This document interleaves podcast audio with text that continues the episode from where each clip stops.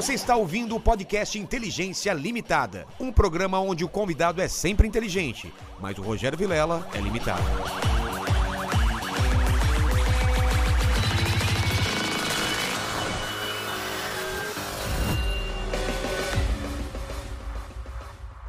Olá, terráqueos! Como é que vocês estão?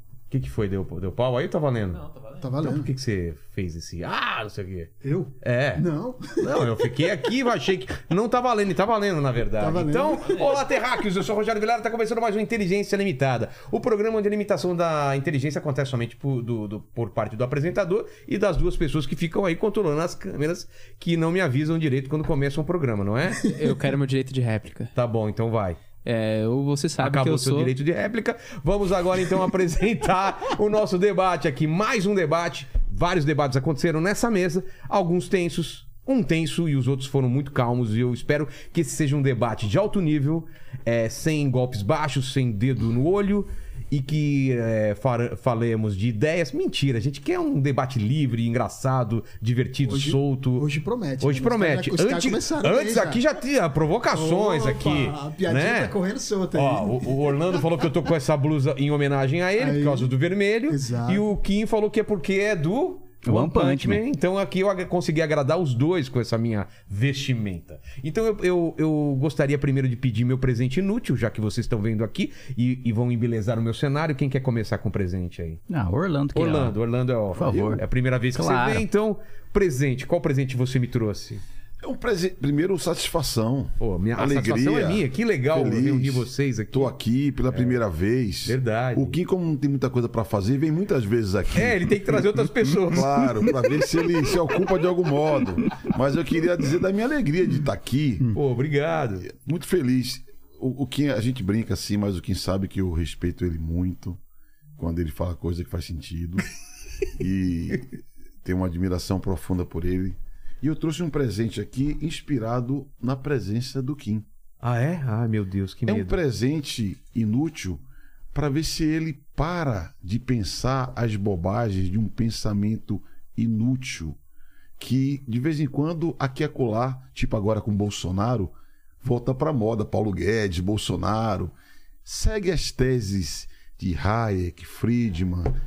Caminho da servidão é uma das coisas mais absolutamente inúteis que o pensamento econômico já produziu, mas o inútil do Bolsonaro segue isso aqui como se fosse a Bíblia. É mesmo? Que Conhece? absurdo. Conhece? Lógico, isso aí é um clássico então me do, dê do um resumo aí Hayek. que eu sou burro Isso aí é um Que- clássico. o que que fala esse- Pelo esse amor de? Deus, uma crítica ao autoritarismo do, do século passado Ah, e, tá. é, e é mais político do que econômico, viu, senhor Orlando Silva? É mesmo? É, eu acho que é Orlando, como... Mas bom- sabe, sabe bom- onde foi implementado isso? Ah. No Chile de Ah Pinochet. olha- Sério? Ah, No Chile meu do Deus Pinochet. céu, vai Ah, começar. Já começamos Ah, quente aqui. começar. Imagina, isso é uma crítica autoritarista. Como o o Orlando, como um bom comunista contemporâneo, tá dando livro e falando de livro sem ter lido o livro, Não né? vai falar Ah. de temas contemporâneos que na última vez que você mexeu a falar de história, você foi Ah, muito mal, mano. Não, não, não vamos tocar nesse assunto. E ó, o caminho da servidão, se soubesse, critica justamente isso. É mesmo? É. Mas como que não Mas é leu, pra ele? se enrola quando ele fala Pera, desse assunto. Só uma coisa, você tem esse livro? Tenho. Então você dá pra mim esse livro? Posso ler? Claro. Não quero ler. claro. Obrigado, Orlando. E esse é pra ele? A inspiração foi na presença Ah, dele. tá. Então Porque vem é um pra mim. pensamento inútil pro Presente Brasil de inútil. Bolsonaro e de Inútil. E você, Oquinho, que trouxe Eu, para eu mim? trouxe pra você, Ah, apro- também ah, inspirado pela presença do Orlando. Cuidado, Ah, cuidado. Vai tirar do bolso. Ô, japonês, Não, não é se nada liga aí, aqui, ó. Isso Se aqui- liga aí, ó. Por Se que liga o- aí, ó. Palito de dente. Por quê? Ah. Eu vou falar o porquê. Cara, não faz o menor sentido. Tem- Calma, vai fazer Ah, tá. sentido. É que ele nunca foi numa churrascaria, por isso que ele acha que é Nada, nada inútil. ué. disso. Quando. É, não. Quem vive país comunista não tem churrascaria, meu. O. Liga o ar aí, pelo Quando, amor de quando, Deus, né, gente? quando eu acampei em frente ao Congresso Nacional pra pedir o impeachment da Dilma, Certo. o líder do PT na época era o Cibá Machado. O gabinete dele é meu agora, que ele perdeu a eleição, ganhei. E aí ele discursou lá da tribuna, nós vamos pro pau com vocês agora. Chamou o MTST no outro dia pra descer a porrada na gente, tacaram o pau, pedra, rojão. E aí tinha uma... É pau, é pedra. é Aí, tá vendo? do O comunista acha bonito.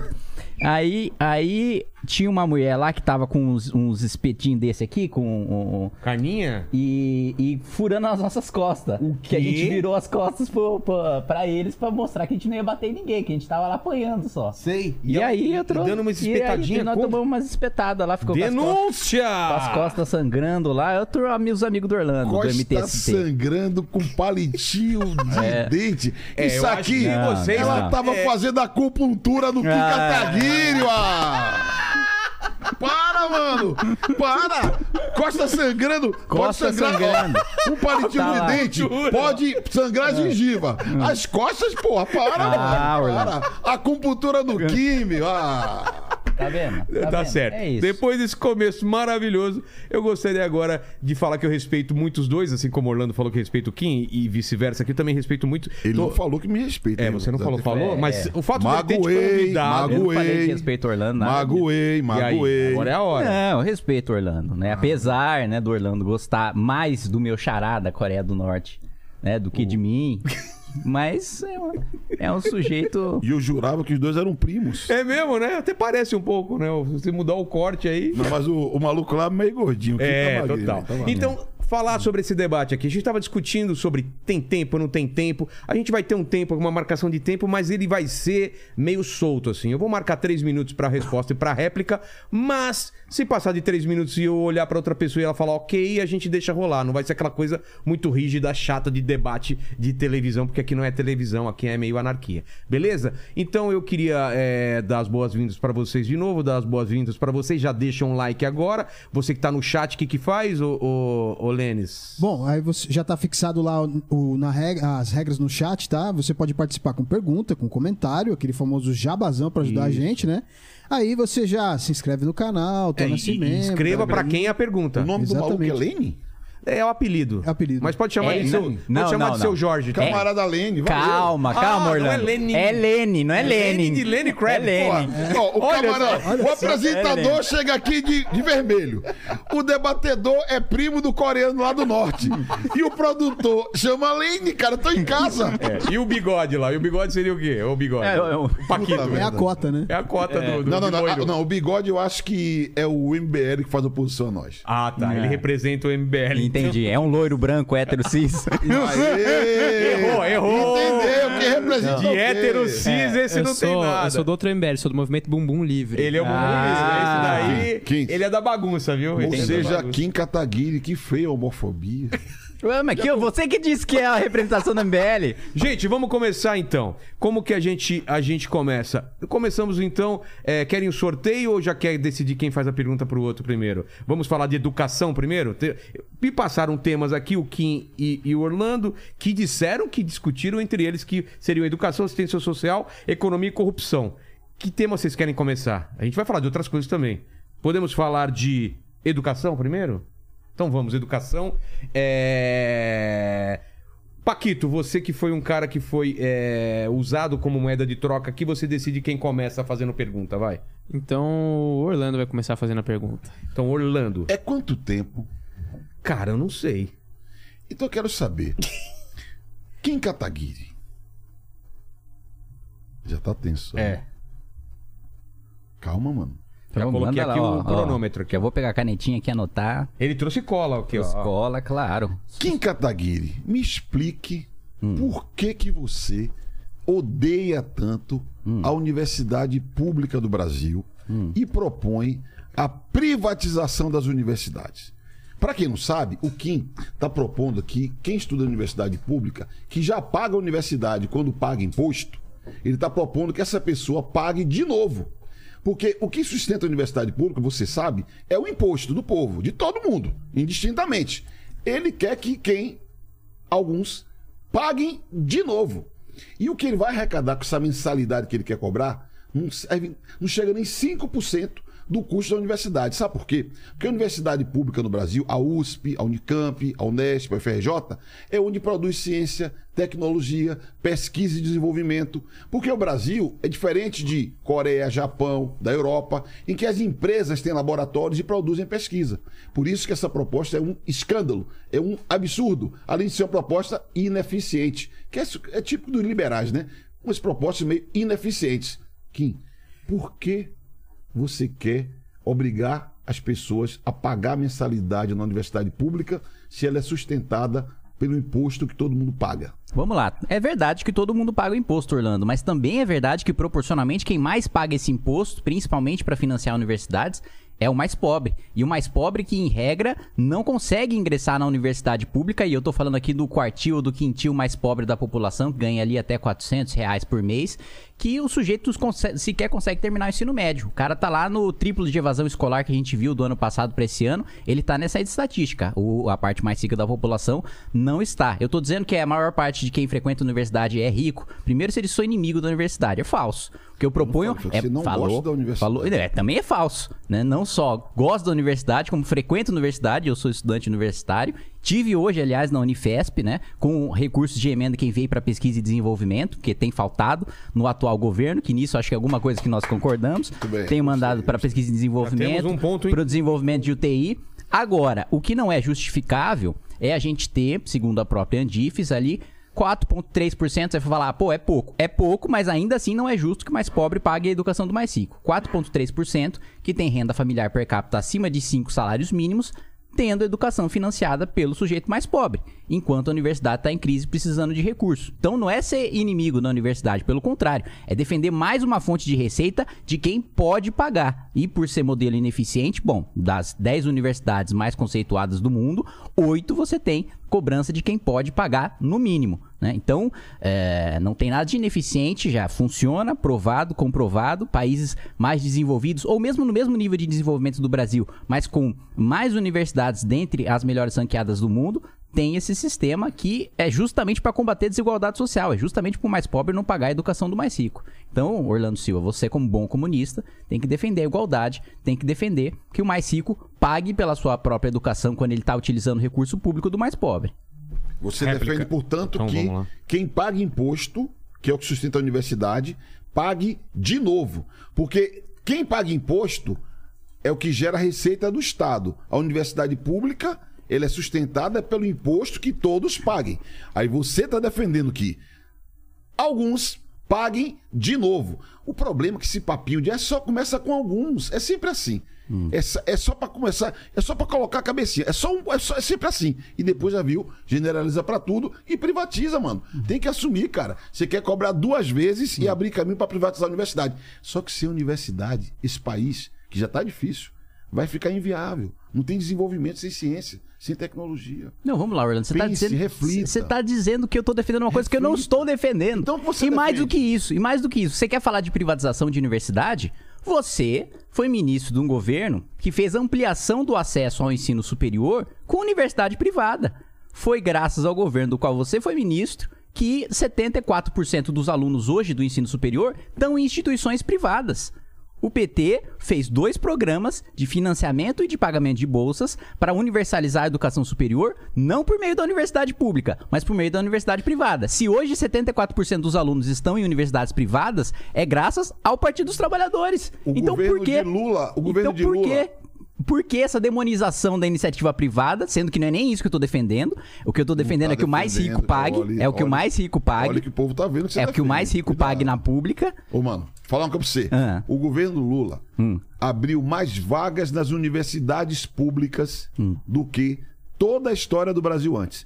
O governo Lula abriu novas universidades públicas num número maior do que todos os governos do século passado somados. O governo Lula criou o maior sistema de institutos federais de ensino da história do Brasil. Foi a maior expansão de ensino técnico do Brasil. Mas o governo Lula também utilizou as instituições privadas para dar acesso a mais pessoas. Então não tem contradição. Ou você é contra a existência de atividade privada na educação. O governo Lula é é cresceu, contra. cresceu como nunca o ensino público, técnico, tecnológico e ensino superior. Foi o maior orçamento da história da educação e das universidades no governo Lula. E também houve expansão do ensino privado. Então, mano, não- não vem que não tem.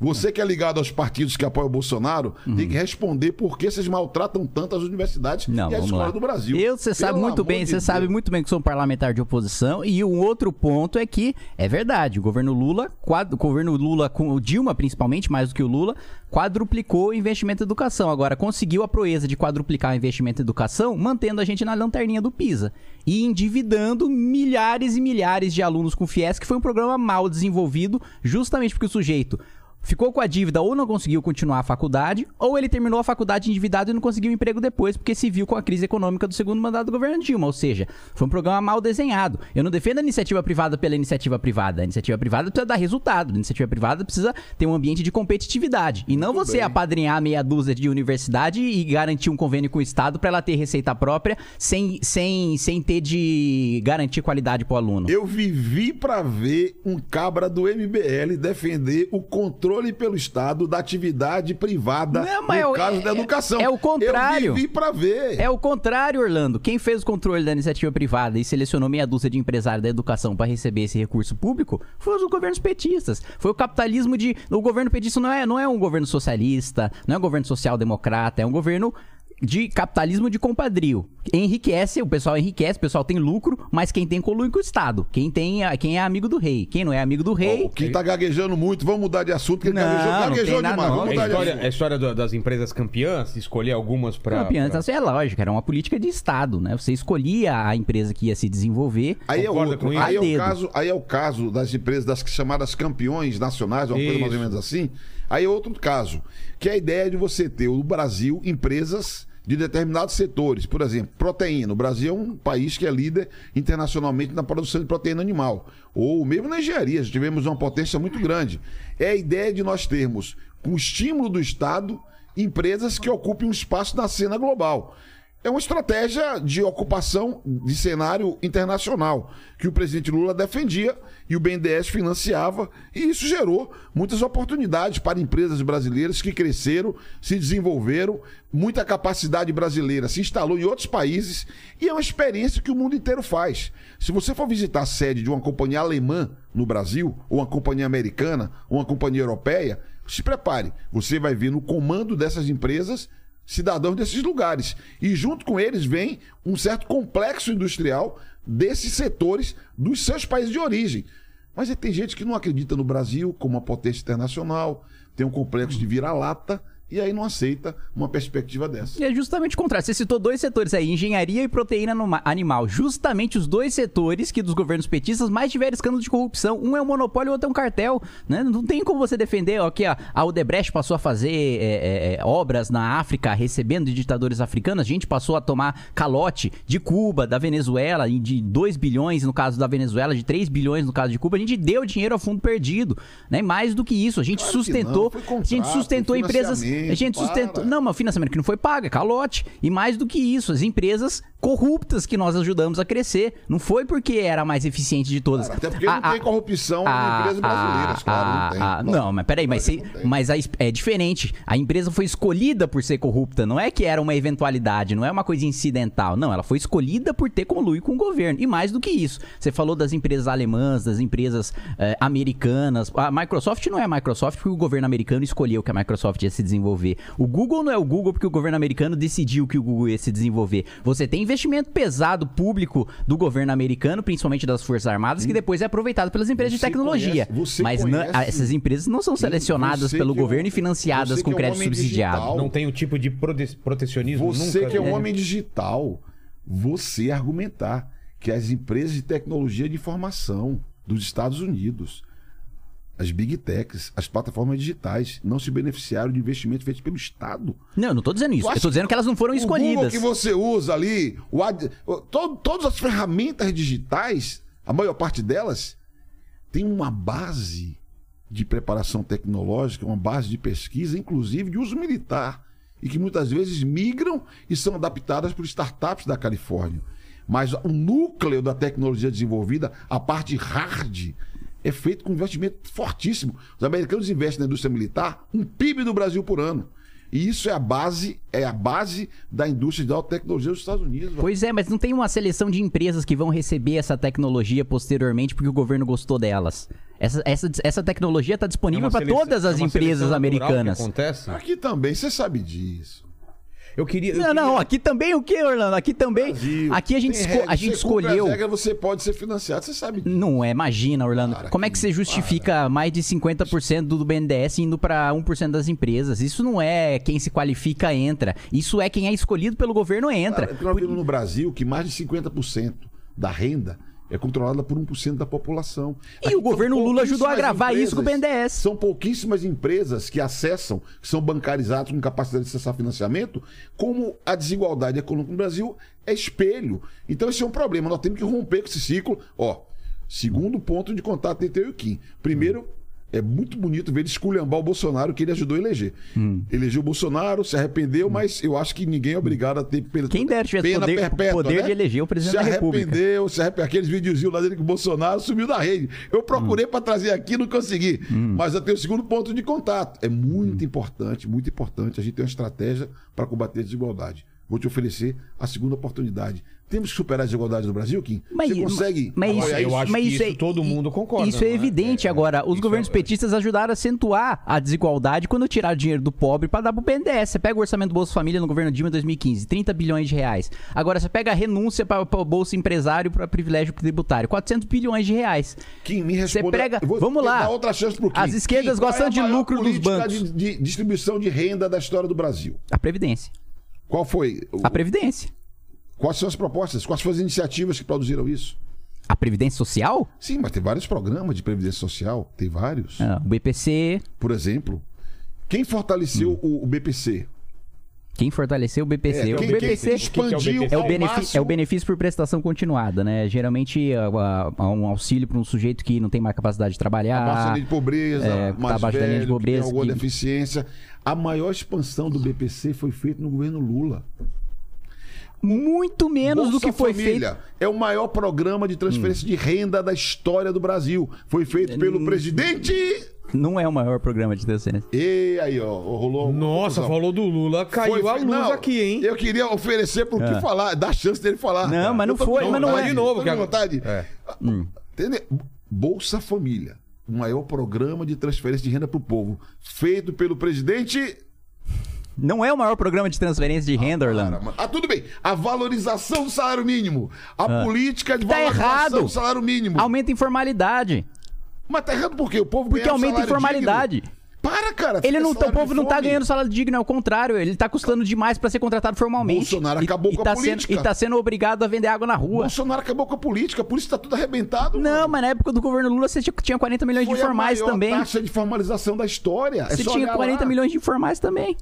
Foi a menor taxa de informalidade da 40 história. milhões é alto, Orlando. Claro, mas foi a menor da história. 40 Mas milhões foi a é menor da alto. história. Você tem que olhar o que era antes. Era 60 milhões, Sim. caiu pra 40 não vale Sim. nada. Não, Você claro que vale. mínimo, Não, mano. claro que vai. Se Cla- você Imagina, salário eu mínimo, vivi com duvido 400 que reais por cara- mês, Orlando. Porra, Vivi com tá 400 reais por mês. Não fale dos outros sem conhecer essa história, Orlando Silva. mano, Não, não não, pode, vê- não fale dos outros sem conhecer. E Você mais do lembra- que isso. Sabe qual era a política do Lula E, mínimo? e- e mais do que isso, de aumento real. Aumento real significa o quê? Para as pessoas acompanham. Inflação mais um extra. Mais um ganho. Isso. Sabe por quê? Porque essa era uma forma de você criar condições para transferir riqueza. A massa salarial era maior no conjunto da riqueza do país. Mudou a política, diminuiu a massa salarial. Pá. Não é, não é uma canetada do governo que aumenta salário, Orlando. É como? É atividade econômica. Ah, e qual foi a taxa de crescimento econômico no período do Lula? É, com a China cresce, é, importando 120% de soja, qualquer governo teria crescido, Orlando. Por quê? E por que, que o Brasil foi a sexta economia do mundo? Se todo mundo estava crescendo, o Brasil ia ficar. Hum. Porque o Brasil é agroexportador, né? Ah. a gente tá exportando commodity. Ah, minério opa, de ferro. e só o Brasil Foi- produz? Foi o Lula que fez a gente explorar minério de ferro. Que, Argentina, que é Foi, agroexportador. foi o Lula que fez a gente explorar minério de ferro. Argentina é Foi o agroexportador. Lula que fez a gente é explorar agroexportador. soja.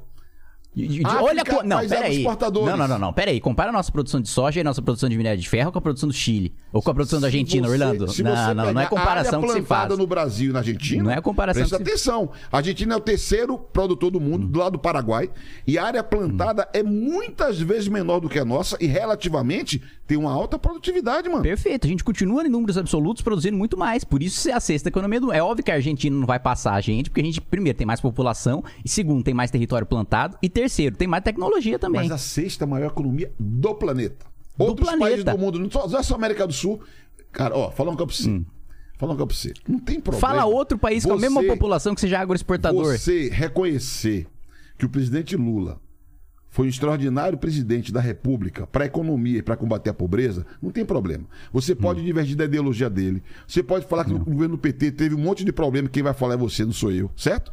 Agora, bicho, tem que reconhecer, mano. Não, a Orlando. César o que é de César, mano. Pelo amor Não, de Deus. primeiro, a primeira coisa é o seguinte.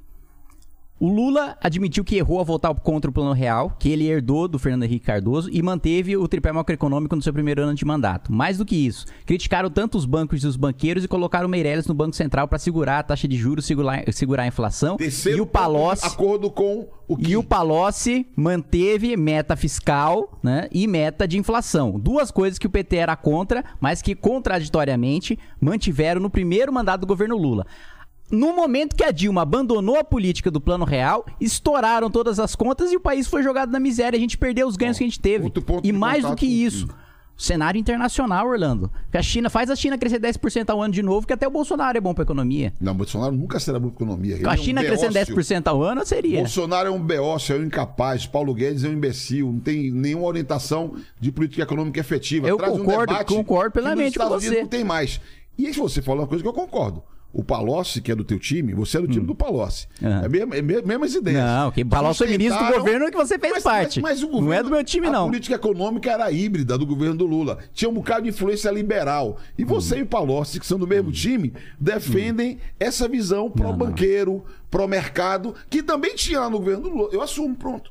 Falei. Assumiu. Aí, ó, primeiro mais um ponto de convergência. ponto de convergência. Orlando assume, então, que o governo Lula foi pró-banco, que investiu mais com banco e com grandes Palocci empresários, amigos do governo. Estão alinhados na não, mesma não, ideologia, não, na mesma não. política, na mesma atitude. Não, não, eu não. da economia. Não, nada disso. Eu nunca defendi política campeão nacional, eu nunca defendi expansão de 19% de aumento de gasto público e com 1% de investimento, infraestrutura destruída no governo Lula. Indústria, mais do que isso, indústria, o processo de desindustrialização gigantesco de 26% de representação do PIB para 13, para 10, para 11. Que ano era 26% mesmo? Que ano era 75. Ah, então você tem que dizer que vem de 75 a desindustrialização. Ou então Hum. Isso. você vai fazer uma fake news. Não, não, não, não, Começou não, não. no Lula, começou em 75. Ué, E, e ele Se catalisou. você observar os dados, E ele catalisou. o presidente Lula, a partir de investimentos em óleo e gás, retomou setores importantes, como o setor da indústria naval. Programas sociais como Minha Casa Minha Vida estimulou a indústria da construção civil. Então, ali nós vivemos um período, inclusive, que houve uma pequena, me- pequena melhora na industrialização do Brasil. Insuficiente. E, infelizmente, nós seguimos a desindustrialização, que é uma tendência e que um dia temos que enfrentar. E para enfrentar, tem que ter universidade, pesquisa e desenvolvimento, tecnologia, que a Universidade Brasileira produz e que não pode ser atacada como você faz querendo cobrar mensalidade. Você é aquele general de pijama, como é o nome dele? Que Daquele de atacar, pijama. que ata- Seu parceiro ali, o Tem- general tem de pijama, mais. como é o nome dele, pô? Fala aí. Que general de pijama? Não sei o que você tá parceiro? falando. Que meu Seu parceiro. que ataca a universidade, quer cobrar mensalidade? Que parceiro que. Ah, o, o Peternelli? Pronto, chegamos. Por que general cara. de pijama? Não é de pijama? Por que ele tá de pijama? Não é de pijama, pô. Ele fica ali. Eu de nunca vi ele de pijama. pijama igual você, eu já não sei.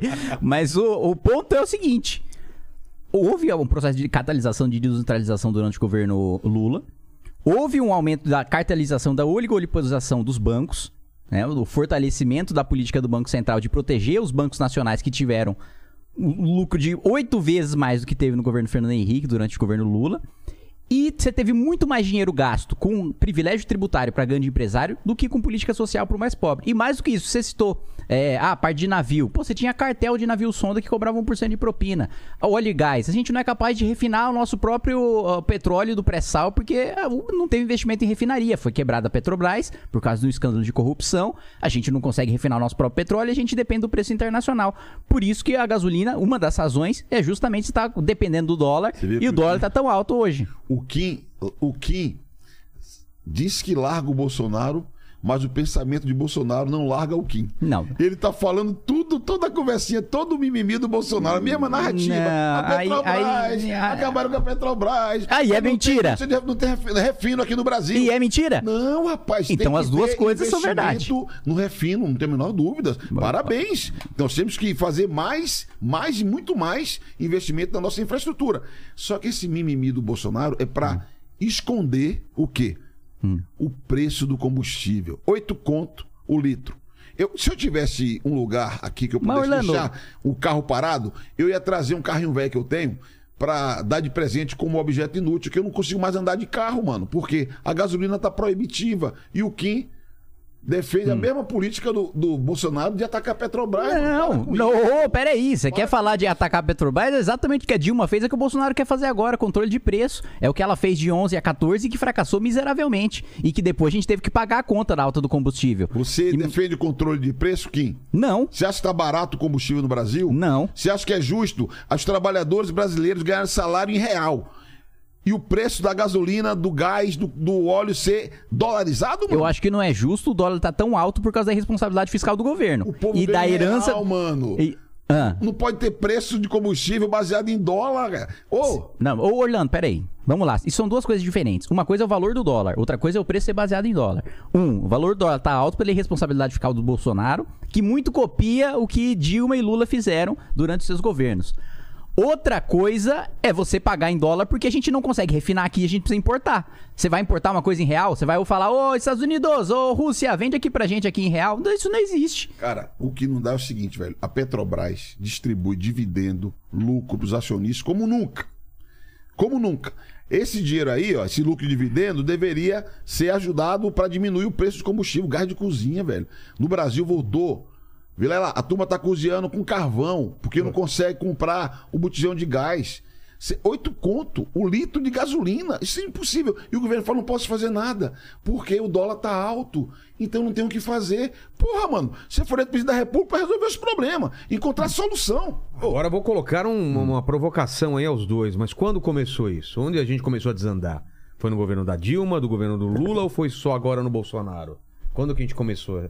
O governo- é, é reflexo do que o que a gente tá vivendo hoje? O governo do Lula começou a aumentar as despesas obrigatórias que fizeram que a gente tivesse uma situação calamitosa que, a gente chegou no segundo que mandato são do governo Dilma. despesas obrigatórias? Despesa obrigatória é principalmente despesa com salário, né? Tá. E o quem mais ganhou no governo Lula do funcionalismo público era quem já ganhava mais de 15 mil reais, ou seja, tirou dinheiro do consumo do mais pobre para pagar aumentos para elite do funcionalismo público. E mais, tirou dinheiro do consumo do mais pobre para pagar 400 bi de privilégio tributário para grande empresário. Tirou dinheiro do mais pobre para pagar crédito subsidiado do BNDES para empresário que estava envolvido em escândalo de corrupção, justamente porque estava envolvido em escândalo de corrupção. Então, eu não tenho a menor dúvida de que o desastre que a gente está vendo agora com o Bolsonaro começou no governo Lula. Eu não sei porque tem uma turma. Lula ou Dilma? No Lula. No Lula.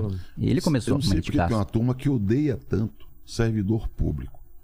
Essa ideia de que. Mas tá atacando que é- espantalho de novo, Orlando. Não ataquei Ô, mano, servidor deixa eu público. Falar, mano, fala aí, depois que você tiver passando. Não, não. Você... Mas, ó, primeiro você disse que eu odeio a universidade. Daí depois você disse que eu sou contra o funcionário público. Você tá atacando o espantalho, Orlando. Então, eu Ninguém tá, tá provar- atacando eu o vou funcionário provar por que público. que você é contra o funcionário- o, o servidor público. Hum. Tem gente que crê que é assim. Tudo que é privado é bom. O mercado, é uma- o Deus mercado, tem gente que fala isso, hein? Olha olha que heresia. O Deus mercado. A mão invisível do mercado. Olha lá. Hum. Isso é uma bobagem. Tem coisa no mercado que não funciona. Tem coisa do Estado que também não funciona. E tem que corrigir, ajustar, até deixar de ser do Estado. O Estado não tem que controlar e atuar em tudo. Ô, louco. Agora, o Orlando servidor- Silva, Partido Mano, Comunista do Brasil. Mas é, esse negócio de que tudo tem que ser estatal é uma babaquice. E só quem é otário é que cai na conversa de que, que quem é de esquerda defende Estado. Isso é bobagem sem tamanho. Eu defendo serviço público de qualidade. Mas não tem serviço público sem servidor público. Fernando Henrique Cardoso foi presidente por oito anos. Oito. Vou repetir. Oito anos. E deu zero de aumento de salário para os servidores públicos. Todos os servidores públicos. É evidente que você tinha uma defasagem salarial brutal. E servidor público, Kim, eu vou te contar o que é que ele faz. Ele está no hospital, ele está no SUS, que todo mundo aplaude o SUS, que bonito o SUS. Tem que valorizar, mano. Ele está na universidade, ele está na receita, que é o que garante a arrecadação do país. Então eu acho que a gente tem que acabar de ter preconceito com o servidor público. Paulo Guedes, que eh, era antigamente amigo do Kim, vivia ali, os dois ah, enganchados no outro. Vivia Ah, enganchado no outro. Ele fez uma proposta, reforma tributária. Aí eu falei, ô, reforma administrativa. Eu falei, agora vem. Vamos aumentar a eficiência do Estado, planejamento, tá? nada. É só para mexer com regra do serviço público. Então, cara, pelo amor de Deus, cara, nós temos que valorizar quem trabalha, quem tem eficiência, tem que ter metas, tem que ter prêmio para quem faz o serviço bem feito e tem que valorizar o serviço público. Aí, Isso faz Orlando- parte. Orlando- lugar. Orlando Silva E onde deve- tá errado tem que corrigir. Orlando Silva defendendo meritocracia, que tem a prêmio por desempenho, que tem análise periódica de desempenho, que é o que eu defendo. E mais do que isso, o que eu não defendo é que você tenha uma Tem que ter desigualdade. salário, mano. Tem que ter salário Perfeito, também. tem ó. que ter salário. Agora, não pode ter uma desigualdade do servidor público municipal receber a metade do que o servidor público da União. É isso que eu combato. É a desigualdade só porque o cara trabalha em Brasília precisa receber mais do que o cara que trabalha no município na ponta, como você falou, no SUS, na escola. O cara que tá trabalhando em Brasília não precisa ganhar o dobro só porque ele tem mais poder de lobby dentro do Congresso também. Nacional. Esse, esse, esse papinho do Bolsonaro, mais Brasil, Que papinho menos de Brasília. Bolsonaro? Ó, ó, Orlando, tudo que eu Brasília, falo, você que fala que quer colar o é Bolsonaro você, na você pecha. repete, porra. Não, não, imagina, imagina. Mais Brasil, Se o, menos se Brasília. o Bolsonaro fosse Conversa capaz de falar um décimo disso aqui, Eu pelo amor de defendo- Deus. Eu defendo que, que tenha, você tem razão no item do que você falou aí, finalmente. Nessa diferença? Que você tem que valorizar o serviço público, os servidores públicos, inclusive valorizar os que recebem um salário menor. Concordo com você. Acho que isso é muito importante. Agora, esse papinho, não, lá em Brasília eles ganham muito e no Brasil ganham pouco. É isso que eu falo. Mas isso E é o papinho verdade. do Bolsonaro. Mas é Não é verdade, papinho de é. Bolsonaro. Depende. Você tem no Serviço Público Federal trabalhadores que recebem bem pouco. Excepcionalíssimos. Não, você tem poucas carreiras de Estado que tem um salário alto, mas são poucos. Ah, vai lá, vai no Ministério, mano. Vai pegar um técnico do Ministério da Saúde e ver quanto é que ele ganha. O técnico tá lá embaixo. Não é falando o, o, o, cara, Cara, o no chefão. mínimo, no mínimo ele ganha o teto do INSS. Oxi, pelo amor de Deus. Então, O ó, técnico. eu te proponho que você, na próxima ida a Brasília, bata na porta do Ministério Não, eu tenho assim, os dados, tenho os números, qual Orlando, é, pra qual você. é o não inicial? Mostra os números. É anedótico. Mostra os números, Quer ver a média salarial dos Não, funcionários quero do público federal? a base do servidor. Ué, mas a média vai refletir se tem pouco, a média não vai subir muito, pelos Ah, pouco que ganham muito. Então vamos fazer uma medida para ajustar o de cima. Vamos fazer cumprir o teto salarial, que no Brasil é uma vergonha Ah. Concordamos. que a lei não se cumpre. Como é que pode? Isso, a gente vota concordamos. a lei, E não- tem um teto e aparece o extrateto, o superteto, o outro teto. Porque tem, tem, Porra. tem atalhos. Ótimo. E Tem- o PT ficou três Nós anos no temos- governo e não fez nada sobre isso. Nós temos que votar Pelo a lei, contrário, aumentou. votar a lei que garante o cumprimento do teto de salário. Isso aí eu sou a favor. Perfeito, eu concordo. Eu tenho uma emenda pra isso na reforma administrativa, que é emenda de privilégio. Tô Eu não acho que lei, preocupado, mano. lei, lei Quem não vai concordou comigo duas vezes, eu tô nervoso. lei não vai adiantar porque o judiciário vai dizer que é inconstitucional. Precisa dar uma PEC. E eu apresentei uma emenda constitucional pra isso e coletei as assinaturas pra isso. Conte comigo. Muito bem. Então, Orlando, você tá combatendo o elite do funcionalismo público. É isso que eu tô falando. E não é combater a elite, é combater o excesso, o exagero. Porque o dinheiro que tá indo pra pagar o cara que tá ganhando 100 mil reais por mês, não tá indo pra pagar o professor Mas que o ganha dois. salário, velho, foi pra todo mundo, sobretudo porque tava embaixo. Não, não Olha foi porque que tava embaixo, porque o, o- o governo federal, o governo, fe- soca, o governo, o o, o governo federal, o pouco. o governo Lula deu aumento pro funcionário da União, não dos estados e municípios. E Isso. sobre isso não há o que falar. Nossa, aconteceu um silêncio. aqui silêncio, agora. silêncio eloquente. É. Ó, a gente, a gente começou com a educação e misturou um pouco de economia. Voltando para a educação, eu queria saber por que, que a gente perde os poucos talentos que a gente tem, o cérebro da gente, como a gente faz para para desenvolver mais esses talentos aí, não sei se é universi mais universidade, se é um tipo de prêmio para esse pessoal, porque a gente faz o cara aqui e ele quando tá pronto vai lá para fora. E por que, que a gente tem tão pouca tecnologia, a gente tem tão pouca registro de, de patentes e tudo mais? Vocês- entendem o que, que dá pra fazer pra melhorar e por que, que acontece isso? Falta de investimento, né? Prim- prim- Primeiro ponto é falta de investimento em pesquisa e desenvolvimento, que hoje um sujeito que faz um doutorado ganha uma bolsa de 2 mil reais, de 4 mil reais. E claro que ele não vai ficar aqui, principalmente se ele desenvolve tecnologia de ponta. Como eu disse hoje, estava no Unifesp, o sujeito está desenvolvendo pesquisa para urologia, que é usada no mundo inteiro. Né? O professor estava falando que a aluna dele né, foi numa delegação lá, é, com, com um professor, três alunos, e que tinha estudante da Alemanha, tinha estudante dos Estados Unidos, etc. A aluna foi fazer uma exposição e ganhou o prêmio de melhor exposição de todas, dentre todos, com- competindo com um país desenvolvido com condições muito melhores do que a nossa. Essa menina, na melhor das hipóteses, vai ganhar uma bolsa de dois mil reais. Entendi. E aí não vale a pena ficar aqui. né? E para além disso, todos os entraves burocráticos que você tem para registrar a patente, né? A demora para que você todo o procedimento legal pelo qual você precisa passar. A dificuldade que você tem também da iniciativa privada financiar, como Orlando colocou que tem países, né, pô, que a iniciativa privada tem um laboratório e etc. A dificuldade que você tem hoje na legislação para você firmar uma, uma parceria com a universidade, universidade pública, universidade privada ou universidade privada sem fins lucrativos, tem uma dificuldade imensa também para firmar esse tipo de parceria, por causa de uma mentalidade de que eh, não pode haver uma relação mercadológica da universidade com a iniciativa privada, que para mim é uma bobagem, né? A iniciativa privada financiar pesquisa e desenvolvimento ajuda o país tanto quanto o governo investir em pesquisa e desenvolvimento. Nós temos experiências boas nas universidades públicas de parceria com o setor eh, econômico. Né? Eu poderia dar exemplo do SEMPES. O SEMPES é um laboratório da Universidade Federal do Rio de Janeiro, que, numa associação com a Petrobras, a Petrobras, investiu muito, desenvolveram tecnologia e a Petrobras extrai óleo 10 quilômetros debaixo da lâmina d'água. É muito complexo essa tecnologia, é muito sofisticado o trabalho que a Petrobras faz. É muito importante, tem muito valor agregado. Então, aqui é uma boa experiência e eu considero que é muito importante que haja mais iniciativas comuns entre a universidade e a atividade econômica. Eu sempre fui militante na universidade e falava: olha, a universidade não pode ser uma torre de marfim isolada. Ela tem que. A universidade ela tem um papel importante, por isso que é importante valorizar e financiar para pesquisa livre, para pesquisa básica. A transformação da pesquisa básica em tecnologia, isso exige associações, que pode ser com o Estado, quando é um serviço, pode ser com empresa, quando é uma atividade de determinado ramo da economia. Então, eu considero que esse é um desafio. Mas eu queria introduzir um outro tema, Tá. que, para mim, é, é um problema conceitual do Brasil. Eu acho que o Brasil tem um pouco uma tradição bacharelesca, né? Das boas heranças que tivemos de Portugal. Mas o bacharelado tem um valor grande. E nós não valorizamos adequadamente o ensino técnico, o ensino tecnológico. Você vai em muitos países da Europa, países desenvolvidos, uma escola técnica, para usar uma alegoria que as pessoas vão entender aqui, o sujeito sai de lá com um bom salário. Porque a formação técnica é essencial. Você não vai ter um país de 100, 100 milhões de bacharéis. Então, eu acredito que a valorização do ensino técnico, a valorização, inclusive com a remuneração, é muito importante para que você possa ter uma, um sistema mais complexo de formação educacional. Porque a pesquisa e desenvolvimento é um pedaço da atividade. Mas a nossa rotina, todo dia, aqui nesse, nesse programa, tem gente trabalhando para o programa estar no ar. Exato. Que teve a formação técnica. Pô, pelo menos que tá fingindo que tá trabalhando. É. No é. caso do, do, do Paquito, por exemplo. É, então, porra, Paquito.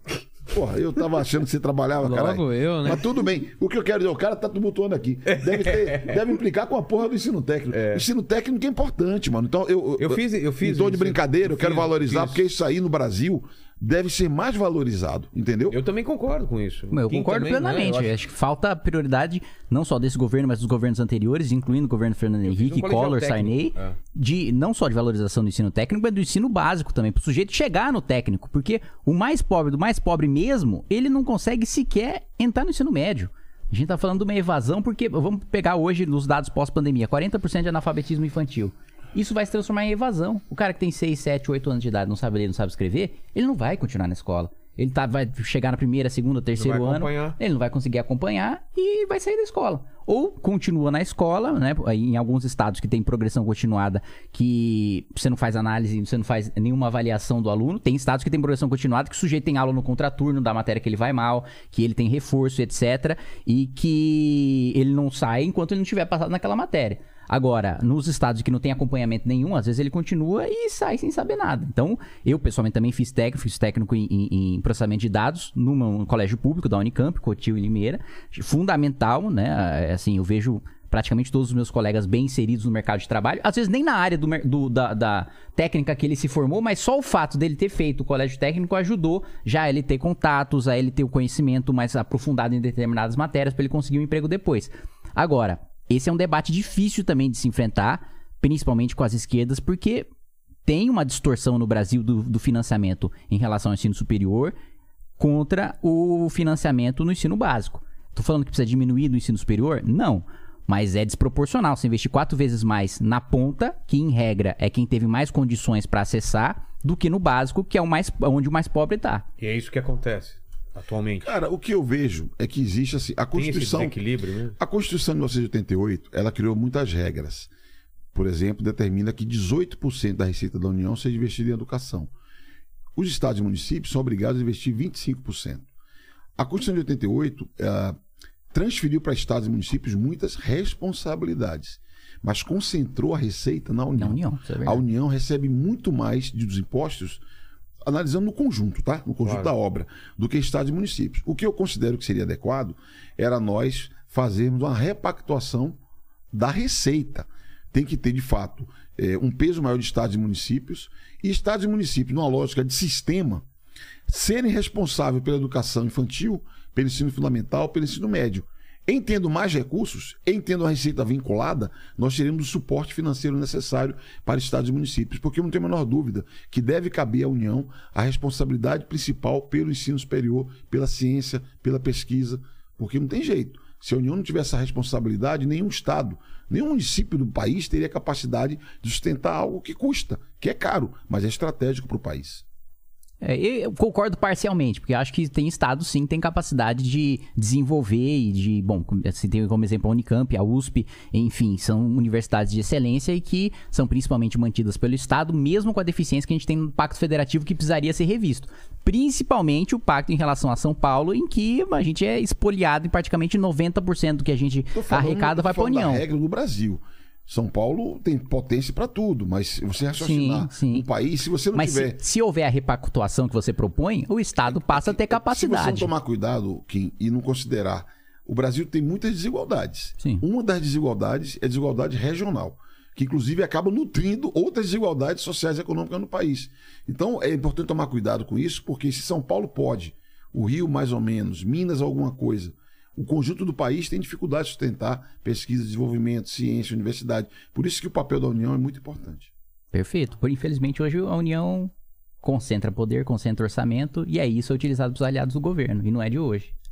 E vamos, vamos abrir pro chat aí. Como que tá o chat? Tá uma briga? Tá, tá um consenso? O que que estão falando? Ó, eu anotei aqui duas, é, dois comentários de ambos os lados, tá?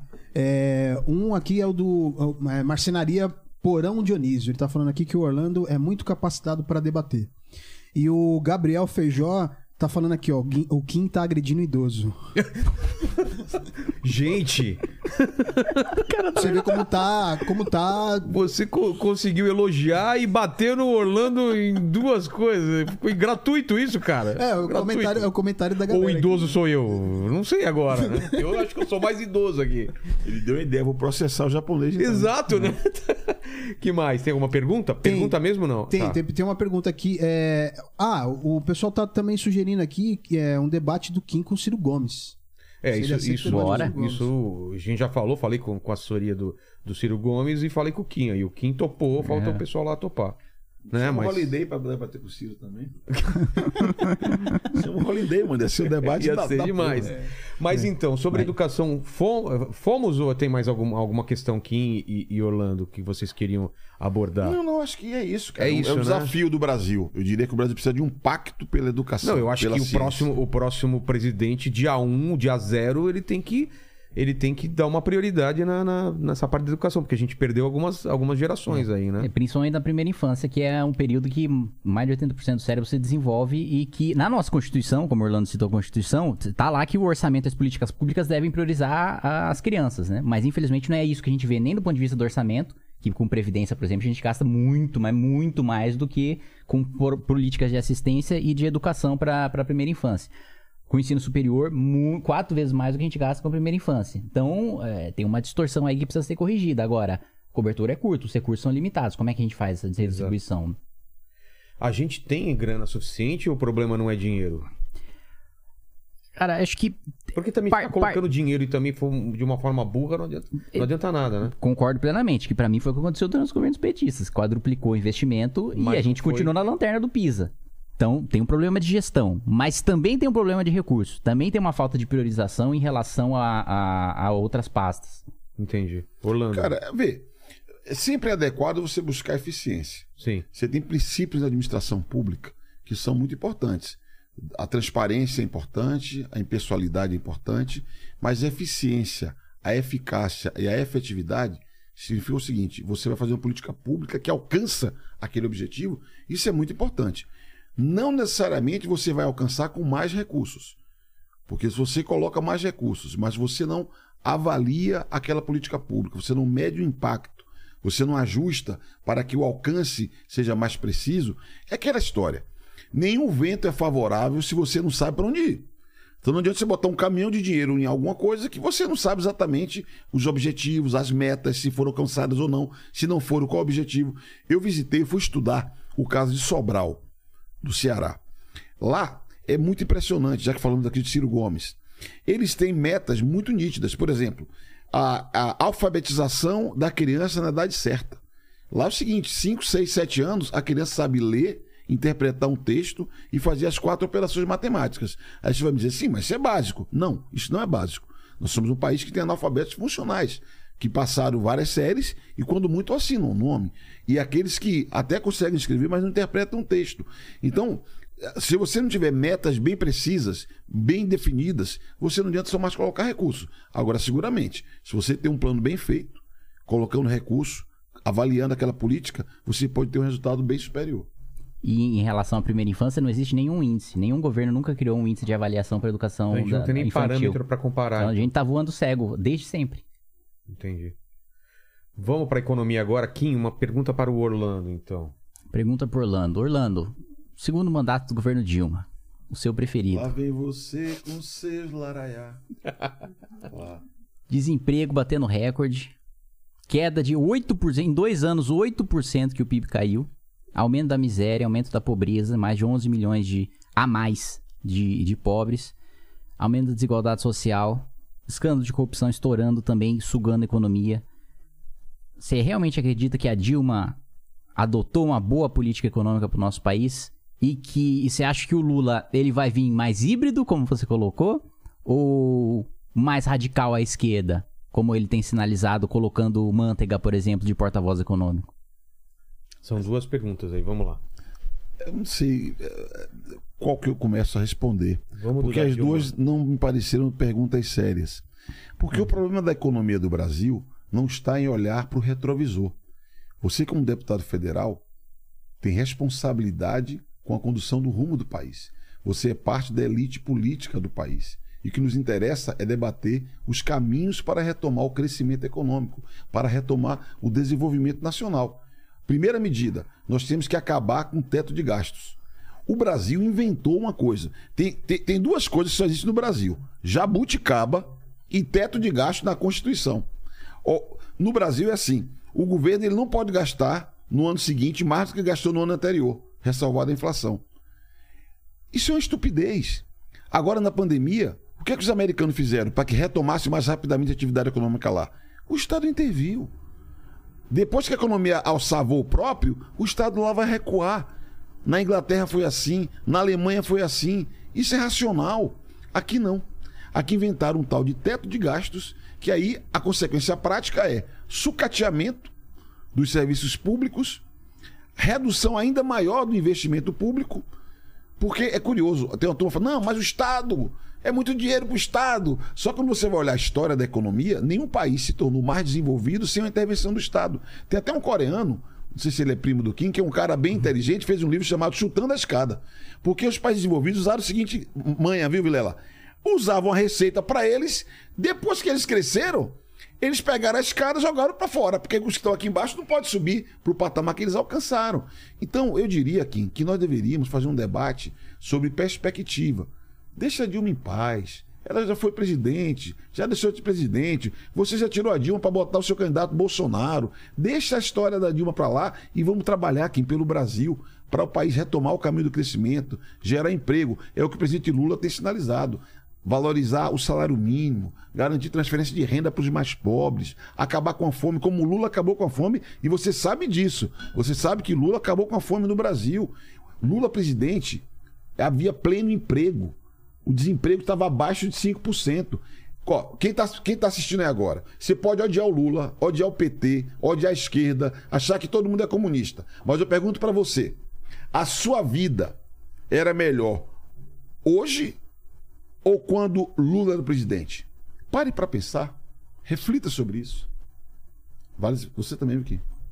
Sim, senhor. Bom, primeiro, Orlando, carro sem retrovisor bate. Né? É, é preciso você estudar e conhecer o passado para você não repetir os erros que foram cometidos no passado e que nos trouxeram à situação de hoje. E é engraçado você falar pra não olhar pro retrovisor e terminar falando do governo Lula, né? Não, peraí. A Dilma não pode, que tava mais recente, mas o do governo Lula a gente pode lembrar que é quando ainda ele tava é, é, corrigindo ali a, a ressaca com mais bebida, a gente ainda não sentia os efeitos do aumento do gasto obrigatório que sufocou o gasto discricionário. O que, que é o gasto obrigatório? É gastar com folha de pagamento, é gastar com previdência, é gastar com coisas que você não consegue é, cortar depois né? Porque você precisa continuar pagando aquilo é, e aquele gasto vai aumentando sozinho porque ele é corrigido pela inflação. E aí isso vai sufocando o que a gente chama de gasto discricionário, que é o gasto que você tem para investimento. Para fazer investir em infraestrutura, é, para mesmo superávit para pagar dívida para a gente não deixar para as futuras gerações pagarem.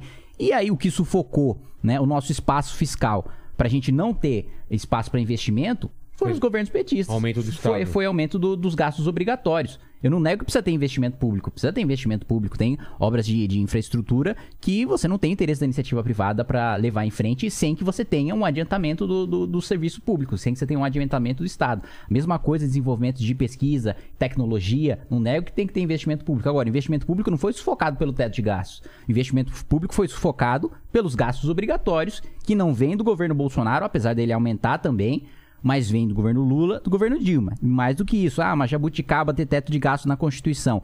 Se a gente for falar de Jabuticaba por ter legislação em Constituição, aí o Brasil é exemplo de várias coisas. Ah, também não tem Pedro II, colégio municipal em- em- em- em colégio de ensino básico em Constituição em outros países. No Brasil tem. Também não tem, ah, lei trabalhista em Constituição, também é uma exceção. Né? Ah, tratar sobre o regime tributário, os, os detalhes do regime tributário na Constituição, também é uma jabuticaba brasileira. Então, no Brasil, tudo se coloca na Constituição com medo de, da nossa tradição de ser jogado no lixo todas as políticas públicas do presidente anterior para fingir que você reinaugurou tudo, né? E o outro ponto, falar, ó, olha o que os Estados Unidos fizeram na pandemia. Pois é, olha o que está acontecendo agora com o Banco Central dos Estados Unidos, olha como é que está a inflação dos Estados Unidos, olha a dificuldade pela qual eles estão passando. Não nego que deve haver uma ajuda emergencial em período de calamidade que é absolutamente imprevisível e não tem como o mercado dar uma resposta. Agora, isso precisa ser bem calculado para você não causar um prejuízo de longo prazo, que é aquela história de curar ressaca com mais bebida, que é o que o Hayek costumava falar. E para finalizar, Você tá entendido de bebida, hein, malandro? e para finalizar, Só fala de pra- bebida, ressaca. Ô, pode tomar um negócio desse aqui? não, Claro. Mas tem um gelinho também? Tem. O, Qual que você quer? Rapaz, vou- enquanto ele tá falando aí Tem das bebidas, eu, tem vou um tomar um gole aí. Um- um- uma pinguinha, tem, tem tudo aí. É só pegar. E pra, Você fina- não né, finalizar, não, eu não vou. Se tiver mais uma Coca Zero aí, Tá bom. né? Pra ficar comportado. Ô, mas essa Coca Zero passou um cheiro meio diferente. Tá Isso aí é batizada? golpe, mano. Não, não, não. Essa, Coca, essa Coca é Fanta, hein, mano? Né? É, coca É, essa expressão que você utilizou, Orlando, inclusive pra militância de esquerda, é absolutamente homofóbica, né? Então haria mais Por quê? cuidado. Essa Dizer que essa é- Coca-Cola tá essa Coca batizada? É Fanta, não, falar que essa Coca é Fanta não pode, Orlando. Por quê? Não pode, Orlando. Você é tá, muito, você tá muito mal intencionado, mano. Se Não, acalme. Você que tá muito homofóbico, Se Orlando. acalme, mano. Não pode falar. Se acalme, ó. Deixa eu Tivemos orgulho, Coca-Cola pra ver tivemos se é. orgulho LGBTQIA+, recentemente. deixa eu ver se essa Coca-Cola é de verdade ou se ela é Fanta. Ah, Pega aqui. Enquanto isso, termina o seu pensamento aqui, a gente cortou no meio. Vai lá, Kim. Terminar o meu pensamento. Isso aqui tá parecendo um, um- um presente que eu ganhei do parceiro dele. Qual? O parceiro dele, foi fazer um debate super sério. Levei um presente do livro do Marx pra, Ah, ele Ah, estudar, pra ver se ele aprendia alguma coisa, porra. O cara me dá um presente que parece que tem dentro uma coisa parecida. É aí. 51. Ali, ó. Ele deu o quê? Deu Ah, 51, não foi? É, então, aí tem o 51 Kim, rapaz. Essa Não tem Coca-Cola aí é nada. Fanta, mano. Olha lá, hein? Não. O Kim já aprendeu que não pode beber em, em podcast. Vamos lá. Por quê? O que aconteceu? Nada, nada. Vamos lá, Kim. Não aconteceu nada, Orlando. Nada, não, não, nada, não. nada. O Kim, mas o Kim não foi pra Ucrânia, não. Tá viajando? Não, não, ele não foi. Ele não foi pra Ucrânia, não. Foi pra Osasco, né? O máximo, o mais Exatamente, longe Aliás, hot tava dog. na Ucrânia um cara que as pessoas falaram um pouco dele, mas que é um cara muito inteligente, viu? Quem? Chama Renan. Esse, esse é inteligente. Pense o sujeito inteligente. Eu acho que ele nunca leu Hayek, Mises, essas coisas. Nunca leu, porque Renan ele é já muito veio aqui da inteligente. MBL. Já, já, mas eu não sei, eu não sei se ele tá sendo irônico ou ele tá Não, falando sério. inteligente. É, ele gosta, Renan, ele gosta Renan é Ah, Renan é tá. inteligente. Só que esses caras têm que ouvir mais o Renan, pô. Renan não despreza o caminho da servidão, essas bobagens, mas a turma aqui ainda tá nessa. Vamos lá, tem mais alguma coisa? Não, finalizar aqui assim, as, as bases pro desastre que foi o governo Dilma começaram no governo Lula e, e agora o Bolsonaro tá indo exatamente pelo mesmo caminho, né? Inflação, alta de dólar, alta de juros, desemprego, aumento de miséria, aumento de desigualdade e tudo isso herança de uma política intervencionista. Eu achei que você ia falar assim, ó. Se tá tudo caro, a culpa é do Bolsonaro. Fala aqui. Tá tudo caro, a culpa é do. Não, mas isso não tenho dúvida de que o Bolsonaro fala, tem culpa. pô, fala aí. Se tá tudo Tá tudo caro, caro, a culpa é do Bolsonaro também. Ó, também. É nóis. E faltou a segunda parte da pergunta, então, Orlando e Kim falando sobre isso. Como vocês acham que vem o Lula numa provável. É a minha pergunta agora pesquisas? pra ele? Não, eu te ele- perguntei, Ele te pô. perguntou e faltou essa- responder essa pergunta. Como você acha O que Lula vem vai um- vir mais ou menos intervencionista, É. Orlando. Você que é amigo dele. Eu acho que ele vai vir com senso de responsabilidade. O Lula não precisa provar nada pra ninguém. Ninguém. O governo Lula foi o governo em que o pobre trabalhador ganhou. Foi a maior valorização do salário mínimo da história. O maior programa de transferência de renda da história, Bolsa Família. Programa de habitação, Minha Casa Minha Vida. Tudo que era bom para melhorar a vida do pobre foi feito. Desemprego abaixo de 5%, que tecnicamente é pleno emprego, certo? Mas, ao mesmo tempo, todos os setores econômicos também ganharam. Os empresários também ganharam. Basta ver os balancetes das empresas da época do Lula presidente. Quando o país cresce, quando o país se desenvolve, as coisas melhoram. Por isso que ele foi, saiu do governo com a- uma aprovação extraordinária, porque foi um governo que todos no Brasil ganharam. O Kim, que deve conhecer muitos empresários, porque ele representa os interesses dos empresários no Congresso Nacional, pergunta para seus amigos, você vai saber. Todos os empresários ganharam na era Lula, pô. Não, a maioria, a maioria dos empresários ganharam na era, na era Lula e quem ganhou muito foram os grandes empresários amigos do Lula, que aí sim conseguiram, como você citou, as empresas de engenharia, Odebrecht, Você vai dizer que o filho do. Lula é dono da Friboi também? Ah, não. Os caras diziam, o filho do Lula é dono da Friboi. Mas o, jo, Para, jo, Joesley e o Wesley são e eram bastante próximos do regime e inclusive conseguiram mais crédito subsidiado proporcionalmente dentro do BNDES em razão disso. Agora, pro médio, pro pequeno empresário, pra indústria, foi um desastre, mesmo durante os períodos de crescimento. E a tua opinião sobre essa volta do Lula seria Eu como? acho que ele vem mais radical. Eu Mais acho, intervencionista? Eu acho, eu acho. É, é quem, é o que ele tá sinalizando. Ele não coloca a Glaze de interlocutora política e o Manteiga de interlocutor econômico se ele quer ser o Lula paz e amor, Ô, não. Vilela, mas vou falar uma coisa pra ficar Mas só. o Alckmin? Vilela, O pra ficar Alckmin só. tá lá de poste. O Alckmin, coitado. Ficar só nem entre sabe o que nós. ele tá fazendo vou falar lá. uma coisa, Vilela, pra ficar só entre nós, ninguém Tá, pode saber. gente- ninguém tá escutando. Ninguém pode saber. Tá. Esse papinho do Kim, o Lula vai vir radical, não sei o quê. Rapaz, tá tendo uma conversa do Lula com o partido do Kim. Tá. Uma conversa do Lula com o Aí ele sabe do mais que Kim. eu. Eu não mando nada no meu partido. Então eu quero ver, ó, você tem que se comportar. Você tem que se comportar. Seu partido pode apoiar o Lula, porque Bem, eles estão eu- vendo que é o caminho É. pra derrotar Bolsonaro. Você tem que se comportar. Se meu partido apoiar, devagar. se meu partido apoiar o Lula, eu Vai continuo devagar. sendo oposição ao Lula. Não muda nada. Não, não, não sou índio de cacique partidário, Orlando Silva. Olha, Ele ficou até com um olhar assim. Agora é tua vez, Orlando. Triste. De- Sobre economia, faço uma pergunta para Kim. Kim Kataguiri. a atenção dele. Ah. Qual é o programa econômico que vai garantir a geração de emprego no patamar que o Brasil precisa? Quais são as políticas que você aponta para superar a desigualdade econômica no Brasil? Perfeito. Bom, primeiro, duas coisas principais, né? Cortar da elite do funcionalismo público, começando pelo teto, mas não parando nele. Também acho que deve haver uma Tirar mudança constitucional. Não, tirar o teto eh, constitucional salarial Ah, tá. que, seja, que seja cumprido, né? Que o sujeito não ganhe 50, 100 mil. Aí a gente tá falando de uma economia pequena ainda em relação ao nosso orçamento, que é de 15 bilhões de reais ao ano. Mas já é algo que, por exemplo, já supriria todas as necessidades das nossas universidades hoje, que já poderia ser destinado para lá acabar com, tirando o simples, acabar com as outras renúncias tributárias, os privilégios tributários que a gente tem, aí a gente já tá falando aí de uns 350 a 400 bilhões de reais, e ter isso, dividir isso entre redução de imposto, redução Tipo, tributária, acabar com a Zona Franca de Manaus? acabar com a Zona Franca de Manaus, que é Você um... defende acabar com a Zona Franca de Manaus? Defendo. Acho Você que é um- defende acabar com é um- a devolução do imposto de renda É.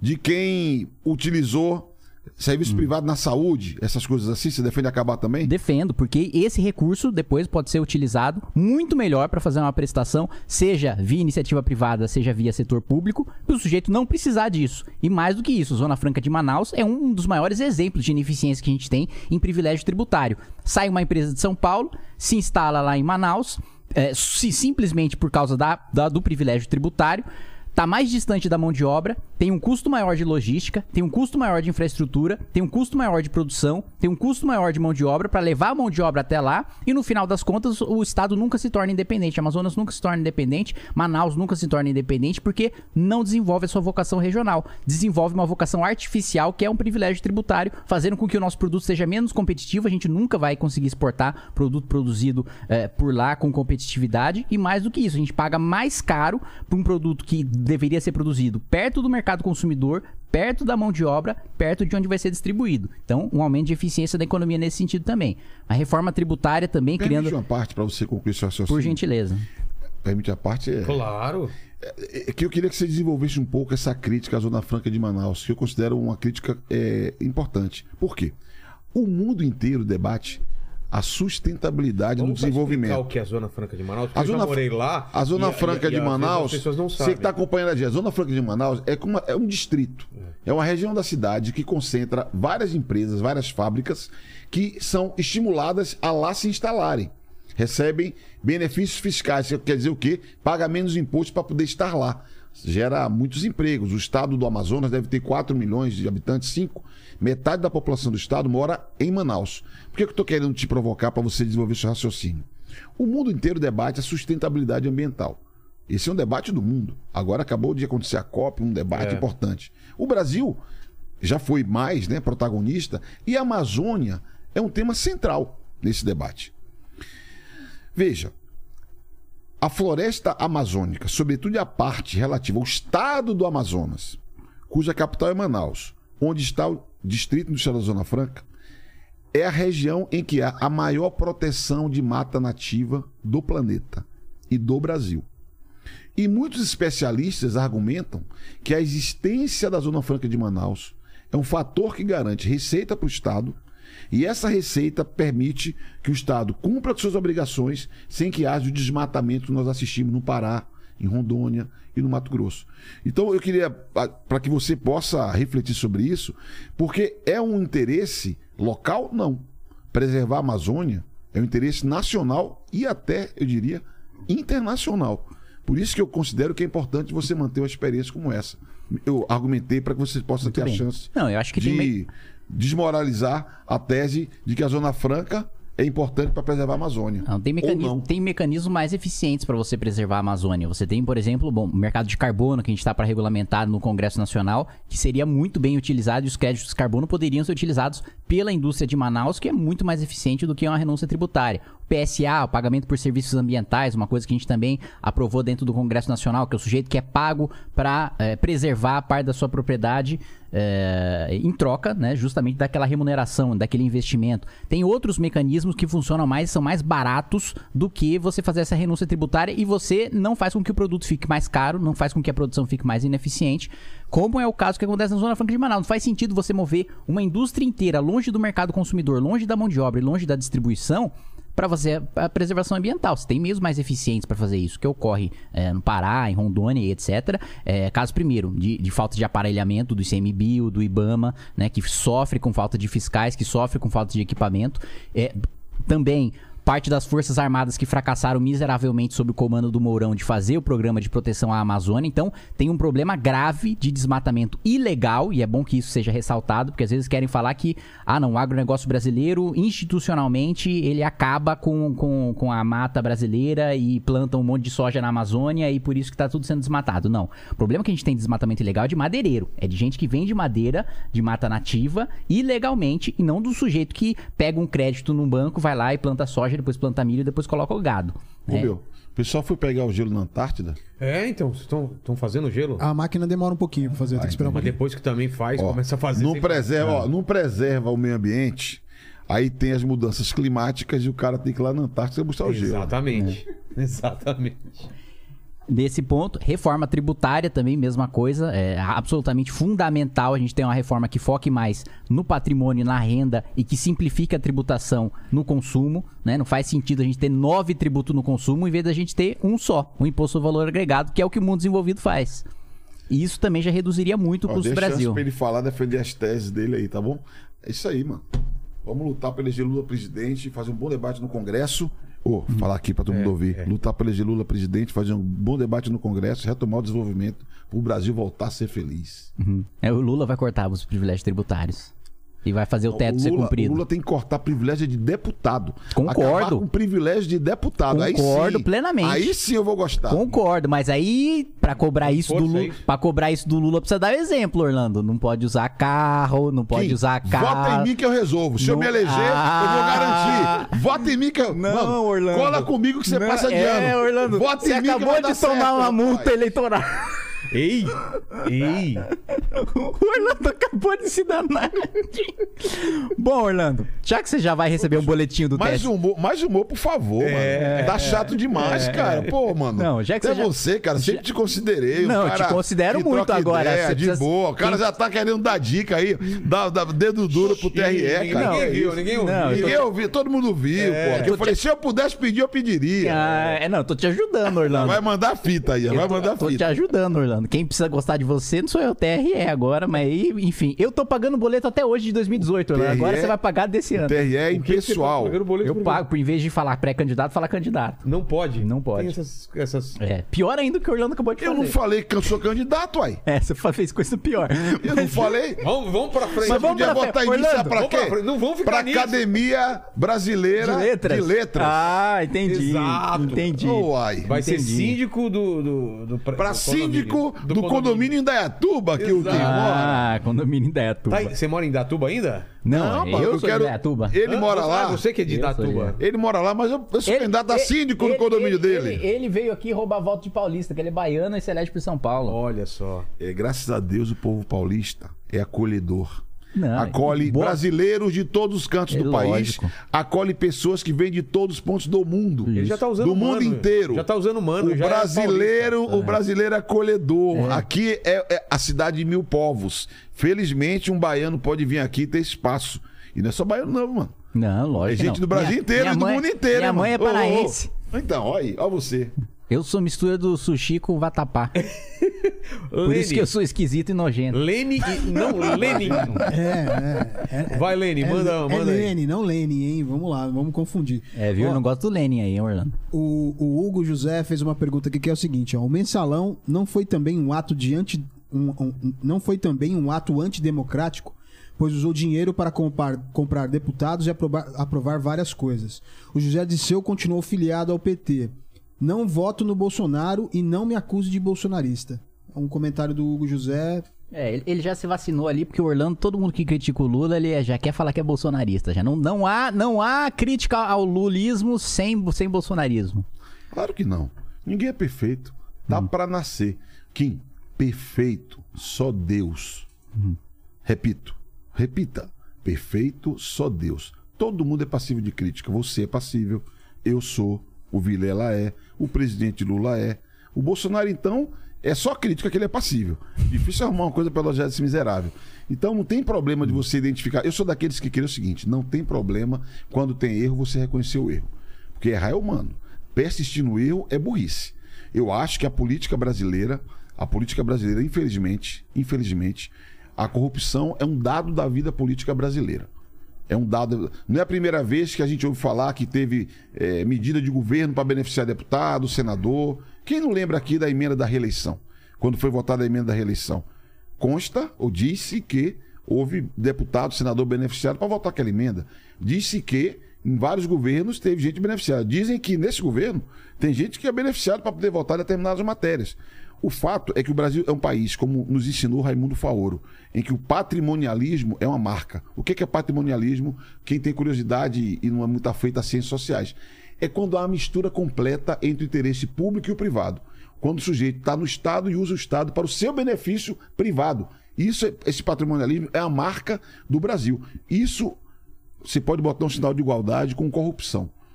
E isso é um problema que nós temos. Então não tem, comigo não tem cauá, não. Você vai dizer que não teve, teve, não teve, Ó, mano. Cada um, cada um, cada um tem que responder por si. Cada um tem que ter a sua consciência limpa para botar a cadeira, botar a cabeça no travesseiro e dormir. Infelizmente tem corrupção no Brasil. Infelizmente, isso é um traço da política brasileira. Então você reconhece que o mensalão, primeiro, existiu, que já tem petista que diz que não. Segundo, teve responsabilidade do Genuíno, teve Quem- responsabilidade do quem- Dirceu e que eles deveriam ser presos falar, mesmo. Quem pode falar pelo Partido dos Trabalhadores é o Partido dos Trabalhadores. Eu não sou do PT, não tenho procuração para falar sobre esse assunto. O Hum. que eu posso dizer é o que eu vi. Vivi governos que tiveram um trabalho extraordinário, que mudaram a vida do povo para melhor e que fizeram o Brasil avançar muito. E que tiveram escândalo de corrupção de compra de voto.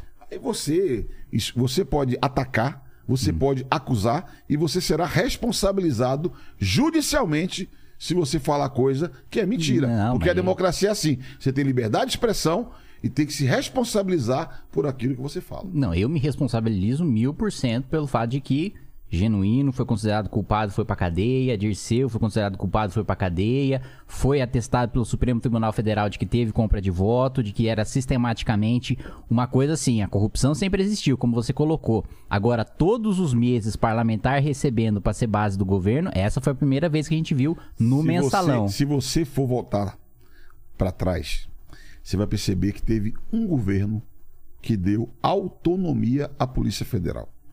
Um governo que permitiu que a PF investigasse todo e qualquer crime, que não jogava nada para debaixo do tapete. Você vai observar que foi criada a Controladoria Geral da União com status de ministério para apurar toda e qualquer denúncia de corrupção. Foi o Lula, cara. Quem criou a Polícia Federal Independente, quem deu salário que você acha que é um alto salário para a Polícia Federal, que eu acho que é um salário correto, para que eles possam fazer o trabalho correto que eles fazem, foi o Lula. Isso aí é, é só olhar para a história, mano. Então, nenhum governo combateu mais a corrupção do que o governo do presidente Lula. Ah, Isso é não, um dado da Orlando. história, é só Ah, olhar não. e ver. Não tem dado É da só história, coisa nenhuma. Pelo amor de Deus, Orlando. Escândalos aloprados dos Correios, da Petrobras. Tudo filmado, gravado, com áudio.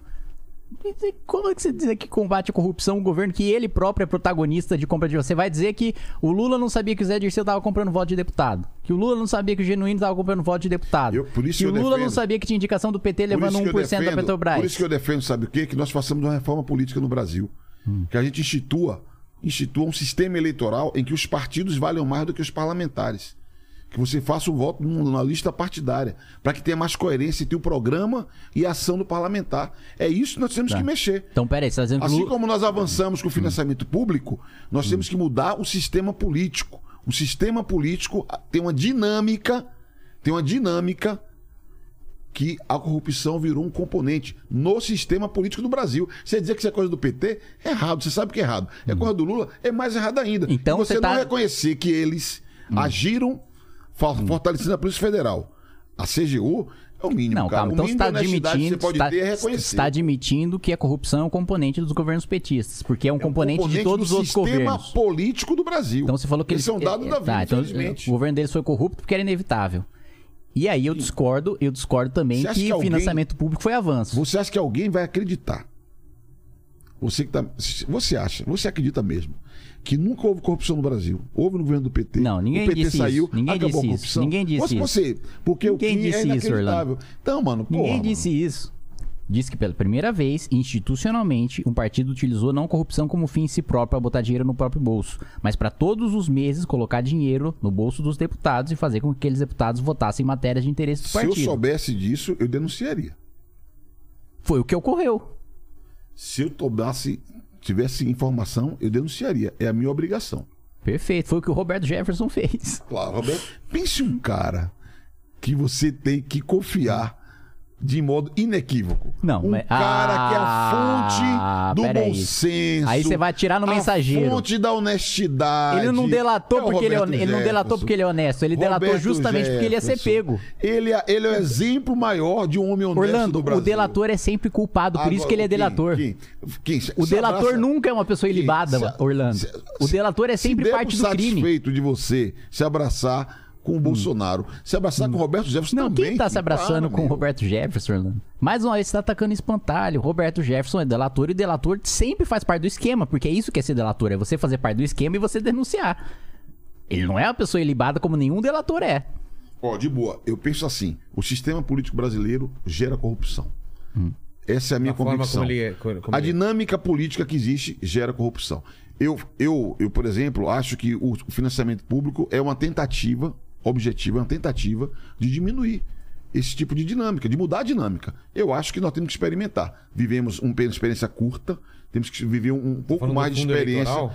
É o financiamento público de campanha.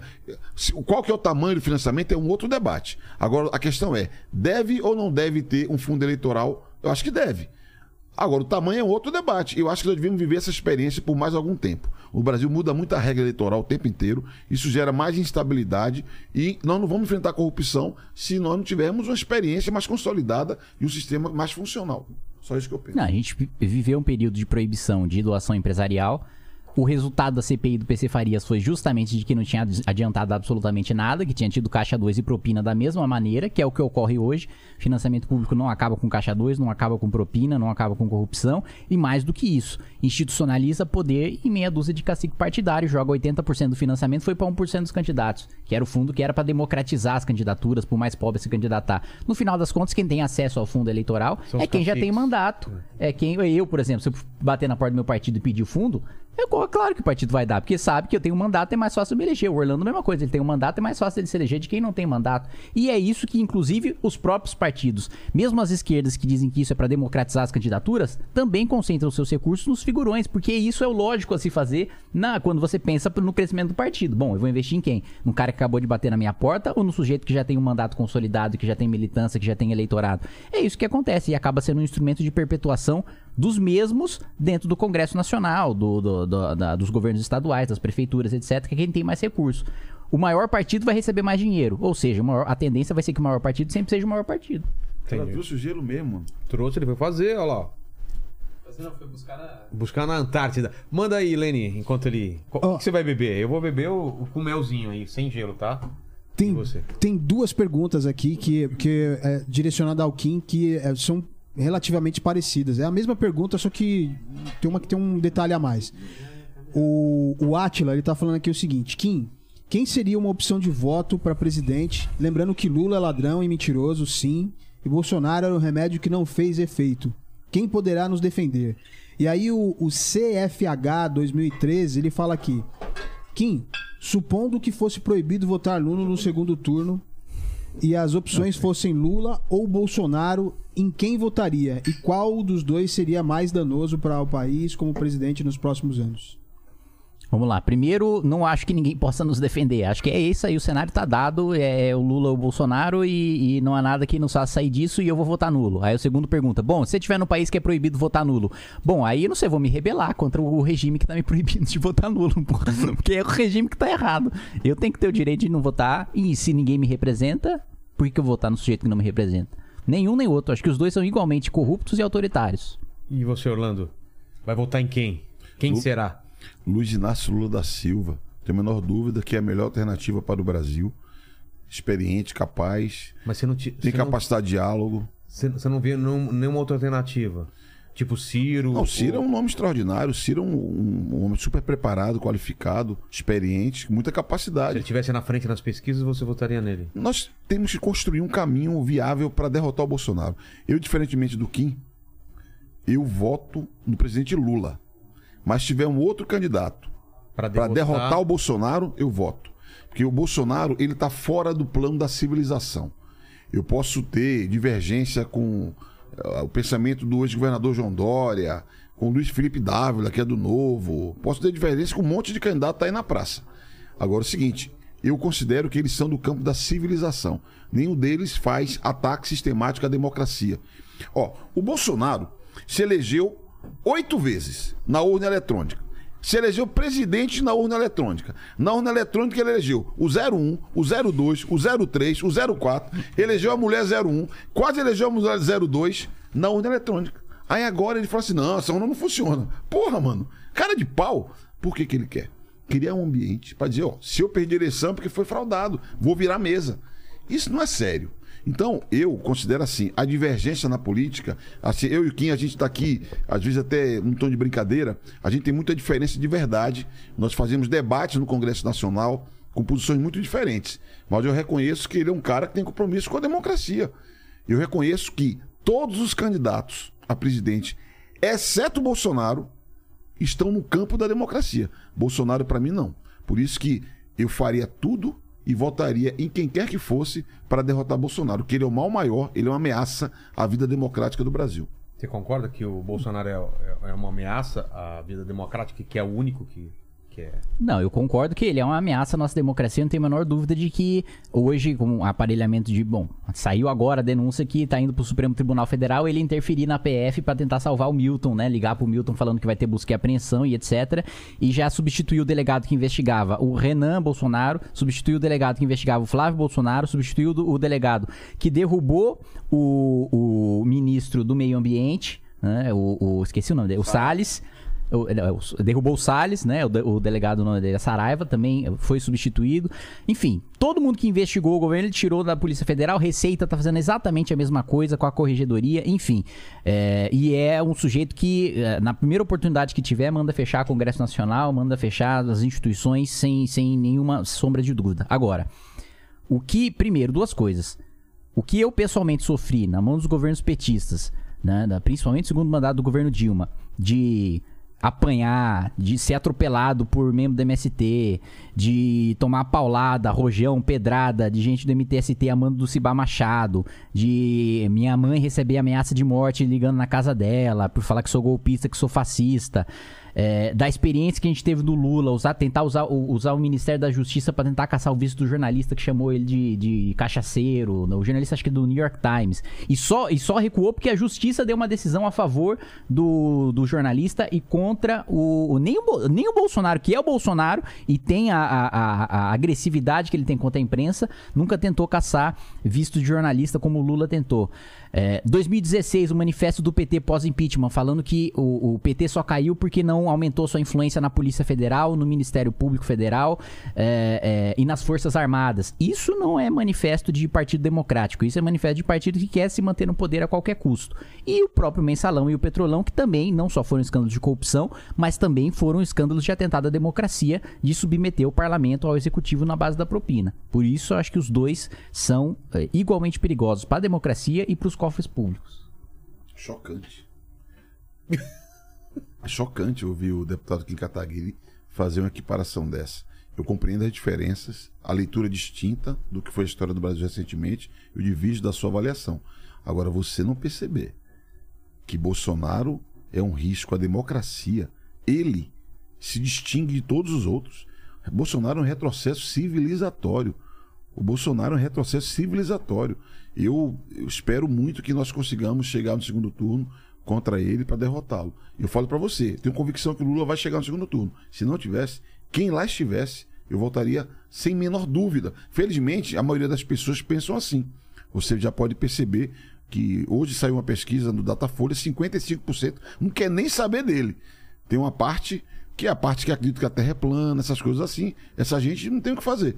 Mas é, quem tem alguma noção sabe que tem diferença aqui, pelo amor de Deus. Pelo amor de Deus, você tem diferença que é um, é um compromisso básico. Qualquer analista político percebe o presidente Lula uma coisa retórica da disputa política, que muitas vezes os partidos têm, as lideranças têm, mas nunca se colocou em xeque, nunca se atacou tanto a Suprema Corte do Brasil. Nunca. E a Suprema Corte é a, é a última linha de defesa da Constituição.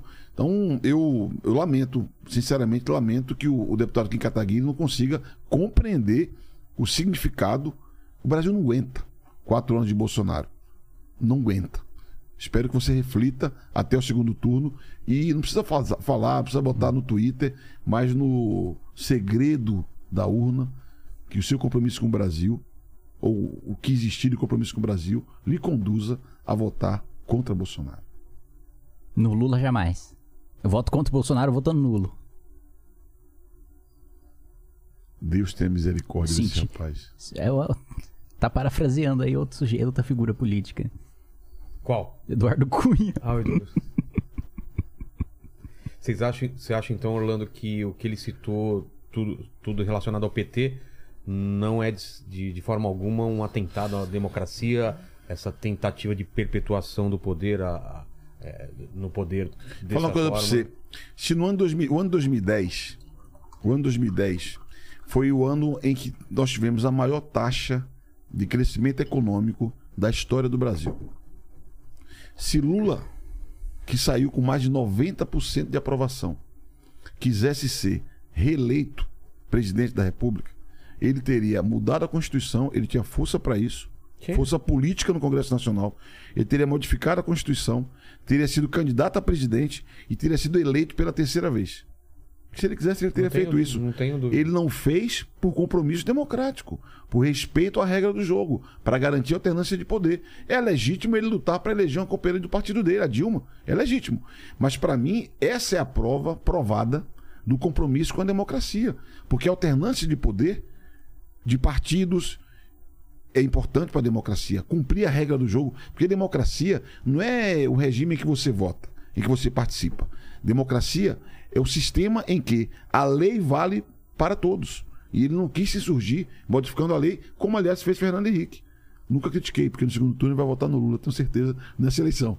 Então eu não tenho a menor dúvida que é um equívoco político. Henrique, porque ele falou que era contra a reeleição e depois Mudou a Constituição. Mudou de ideia. Eu- eu- a- a- é um equívoco político do deputado Kim Kataguiri não perceber a diferença entre Lula e Bolsonaro. Você não precisa elogiar o Lula, elogiar o governo do Lula nem do PT. Não precisa. Pode fazer todas as críticas, que elas podem ser legítimas, pelo seu pensamento ideológico, pela sua leitura da realidade. Mas não pode, não pode eh, se confundir nessa hora. A disputa será civilização versus barbárie, democracia versus autoritarismo. Desculpa, Orlando, tive muita, muito contato físico, inclusive, com a barbárie petista pra achar que o lado petista é civilizatório. não, há- não pense com o fígado. Pense no Brasil. Não, mas não é pelo- você, pelo amor de a sua Deus. experiência pessoal, é o país. Mas peraí, a experiência que eu vivi é retrato também do que várias outras pessoas que compartilhavam do meu pensamento também viveram, e também sofreram, e também apanharam, e também foram ameaçadas, e também tiveram o Ministério da Justiça me investigando. Na época eu era um moleque de 17 anos de idade, Orlando. E a Dilma botou o ministro da Justiça pra fazer dossiê contra mim. Isso aí, isso é, pelo amor de Deus, isso é coisa de Estado policial. É, é, não tem a menor condição de se dizer que isso é Vilela. democrático. Mano, eu vou ter que ir embora. E não é nada demais, não. Adoraria, adoro, adoro debater com o Kim Kataguiri, é que tenho um limite. Eu falei então de brincadeira que o Kim atrasou um pouquinho. Eu sei que ele estava noutra missão, estava cumprindo agendas, né? Que a gente sabe que é difícil. São Paulo, sexta-feira, é Sim, duro. sim. São Paulo você deve ter pego um puta trânsito, porque sexta-feira é difícil, mas a gente eu precisava vazar, mano, porque nove e meia eu tenho que assumir o meu pequeno, João, tem três anos. E se eu não chegar lá, eu tô controlando aqui o tempo. Tá, da- então vamos- daqui a vamos- minha casa. Vamos para as considerações finais, então. Pode ser? Pode Claro, ser? claro, claro. É, perguntas do chat. A gente, a gente foi aqui, né? Dentro dos temas que vocês passaram pra gente. Sim. A gente As- pode voltar um dia? Pode. Pode voltar, claro. É nóis, mano. E aí? É, separem uma, uma- um, é, um, esse, é, um fechamento aqui do, do, do papo, vocês dois podem falar à vontade, e, e uma pergunta ou comentário do pessoal aí. Bom, tem algumas, é, algumas outras perguntas que, lógico, não vai dar para fazer. Mas vai. Fale pra, pra gente saber aí. É, só é, duas que que que estavam aqui que são relativamente o mesmo assunto. Tá bom. Que eles estão falando sobre o, o SUS. E aí, assim, o Murilo ele fala de um caso em Batatais que os médicos do SUS atendem o- é, no formato vidência. Eles te olham e te mandam para casa dizendo que a- uma dipirona vai resolver. É, eles gostariam de saber a opinião de vocês a, a respeito disso. E o Rick, ele tá perguntando especificamente por Orlando, é, que disse que é papo furado, que todo mundo. é, é, que, que tudo que é privatizado não é bom. Então, por que o Lula não levou a Marisa pro SUS quando ela tava doente? Que é, é, meio que. é, é, soma com a pergunta, a, a pergunta anterior falando do SUS. Quer responder ou não precisa? Posso- bem rápido assim, Tá. eu, eu não sou porta-voz né, É, do então, presidente então. Lula. Eu posso Quando falar. o Lula eu vier tenho- aqui, a gente pergunta. É, eu acho que devia convidar o Lula pra vir aqui. Já ele ia gostar, convidamos, estamos ia esperando. gostar, ia Ajuda a gente aí, Orlando. Eu, eu tá enrolando exemplo. a gente aí. Ó, eu dou um exemplo. Eu tenho um filho, João, tem três anos, vai fazer três anos agora. Ele estuda na Escola Municipal de São Paulo. Espetacular. Adoro, entendeu? Eu posso falar, a escola do meu filho, da rede municipal, ela é um exemplo, é super qualificada. Tem o OBS na Ricardo Jafé, que eu frequento, que eles frequentam, que é ótimo. Então o SUS, ele dá uma solução para muita gente. Agora, tem muitas particularidades. Presidente da República, tem uma série de cuidado, até de segurança, enfim, e cada um faz a sua opção. Eu também, se você pode pagar, não vejo problema, né? Ponto. Então vamos lá, considerações finais, podem comentar. Eu não que posso falar aqui. sobre o caso de Batatais, que eu não conheço. Eu acho só uma coisa, que de fato a gente Qual o precisava... caso do Batatais? Que, um- que uma pessoa... Ele falou que o médico, Médico é é ruim, evidente. né? Ah, tá, tá. Eu posso dar um testemunho pra você. Eu ando muito em quebrada, ando muito na periferia. E quando andava por aqui os médicos cubanos, uma das coisas que mais chamava a atenção da população é que eles cumprimentavam, apertavam a mão, abraçava, tocava, fazia exame clínico, que é a medicina tradicional. É, mas eu não sou médico, não sei como é que são os protocolos. Desejo que em Batatais, que aliás eu sou cidadão batataense, para minha honra, que nós tenhamos os melhores profissionais lá e do Brasil inteiro. Kim, comentários, é, pode deixar uma Eu, provocação. eu me despedi, me despeço já? Não, não, então, Ah, tá. então vamos lá. Quer o Eu? Orlando? Eu, Orlando Orlando? primeiro, então. É o Orlando primeiro. Fala aí, Pode, pode- vi. Agradecer o Rogério, agradecer o Orlando aí pelo debate. É, acho que deu para mostrar um pouco a diferença das nossas visões em relação à economia, né, do governo Lula aproveitar o boom das commodities e, infelizmente, em vez de estruturar a nossa economia para a gente se tornar um país desenvolvido, escolheu aumentar os gastos obrigatórios e sufocar o investimento, como a gente está vendo Lá hoje. vem você com seu Araiá. Para além disso, os escândalos de corrupção também e de autoritarismo do PT, que na minha avaliação assim, são absolutamente não eh, civilizacionais ou civilizatórios ou, ou civilizados, né, para utilizar a expressão eh, do Orlando, é, é- é a volta de, de barbárie, de ameaça, de um discurso de dividir o país, eh, que o Bolsonaro utiliza também do seu próprio lado. Os dois também sempre têm um inimigo externo que é típico de, de, de, de líderes autoritários, sempre querer colocar a culpa, eh, ora na imprensa, ora no Supremo Tribunal Federal, ora no Ministério Público, é sempre um, um- um- um- no Congresso Nacional, sempre tem um inimigo externo que é o responsável. Você está sempre em guerra com alguém, como como em 1984, está em guerra ali com a Eurásia, depois não está mais em guerra com a Eurásia, está em guerra com a Lestásia. Tanto Lula como Bolsonaro têm a mesma retórica, as mesmas práticas de divisão, de ruptura, e justamente por isso não apoio, nem apoiarei, nem votarei eh, em nenhum dos dois. E acho que ambos representam um retrocesso grande para o nosso país e é triste que a gente viva nessa situação hoje, ainda mais com um Congresso submisso e com um Congresso mal acostumado a um orçamento secreto criado pelo Bolsonaro em conjunto ali eh, com o Arthur Lira e que, independentemente de quem assuma também pro ano que vem, do presidente da República, o Congresso também vai ser bastante complicado, porque tudo indica que esse dinheiro a mais vai ajudar a eleger mais gente do Centrão, mais gente, porque eu posso ter divergência com o Orlando, mas eu sei que o Orlando, ele tem algumas convicções, ele tem ideologia, ele tem posição política, diferente de gente do Centrão que não tem posição nenhuma, que não tem ideologia nenhuma, que não tem visão de mundo nenhuma, que tá lá simplesmente para apoiar o governo de ocasião. né? É, é, vários dos partidos agora que estão com o Bolsonaro, se o Lula for eleito, vão estar com o Lula e, e vão inaugurar obra com o Lula e infelizmente essa é a maioria do Congresso Nacional. Orlando, palavras finais, agradecer Valeu. a presença. E... Eu que agradeço, mano. Fiquei feliz de poder participar. Queria agradecer o. Foi em alto nível, a gente conseguiu conversar, foi divertido, foi da maneira como eu imaginava. É, Fica eu, à eu, eu, vontade. eu devo dizer que né, todo, você tá me acompanhando aí. Foi alto nível, mas aqui de vez em quando tomava umas caneladas aqui debaixo da Eu mesa. tava cara. vendo, cara. Eu não sei, cara. Ele, ele chutando por baixo da O mesa. cara tem. Pô, mas não pode, velho. Atrapalhando o deu Orlando. umas caneladas pra tentar me desestabilizar. Ele, ele tentando falar com calma e eu vi dá, às vezes não que dá. eu sentia aqui Não um dá, chute. não dá. Então queria agradecer. Pessoal- Apesar das caneladas que o Kim deu, eu não perdi a minha A concentração. linha. Mas eu quero de verdade agradecer muito a oportunidade de conversar com vocês. Sei que muitas pessoas não concordam com o que eu penso, com o que eu falo. O que é normal. Mas eu acho que é bem bacana, você que está aí acompanhando a gente. A democracia é isso, é a diferença, é a pluralidade. Aliás, está no artigo 1 da Constituição Federal do Brasil. Um dos fundamentos da nação brasileira é o pluralismo político. Nós temos que preservar esse pluralismo, valorizar o debate. Como disse, eu penso diametralmente oposto ao Kim Kataguiri na maioria das questões. Infelizmente, eu sinto que ele está flertando com o bolsonarismo quando ele fala que o Lula, Lula, Lula, Lula, Lula eu vou torcer para que no segredo da urna, no segundo turno, ele vote 13, vote Lula, porque assim ele vai estar ajudando o Brasil a caminhar para frente, re- ser reconstruído, que é o nosso desafio. Muito obrigado pela sua atenção. Muito obrigado. Tenha paciência comigo, viu? Sei que tá sendo, porra, esse cara aí. É assim mesmo, calma. Quando você me conhecer um pouco melhor, você vai perceber que eu sou um cara legal, um cara que tem compromisso, um cara que tem lado, tem posição, mas é um cara que é o seu bem, que é o bem do Brasil, tá bom? É nós. Discursinho de política, né? E pra terminar, uma coisa que vocês concordam, eu, eu falo uma palavra e vocês só completam em uma frase ou uma palavra. Então, Bolsonaro é e Bolsonaro é, os dois terminam o debate assim, pra pelo menos ter alguma coisa que vocês concordem plenamente. Vamos lá. Bolsonaro é. Corrupto, vagabundo e quadrilheiro. Bolsonaro é. Corrupto, vagabundo e quadrilheiro. Meu Deus! Ah, aí sim. E, e, e, o- e o, o Lênis, teve algum que a gente não leu aí? Algum recado? É, É, ficaram algumas perguntas aqui, mas. Enquanto a gente agradece, vai terminando aqui, vai lendo aqui. Obrigado todo mundo da like e o, o Lene vai lendo. Obrigado, Orlando. Falou, meu velho, é Obrigado, nóis. Kim. Valeu. Valeu. E vamos aqui, eu também tô no. ah, O meu é do, com melzinho. Vai, Lene, pode ir lendo. É, o, o pessoal tá falando. Aquela Chama, garrafa ali era Guaraná. Tô tomando é Guaraná. É claro que é Guaraná, a gente engana o pessoal aí.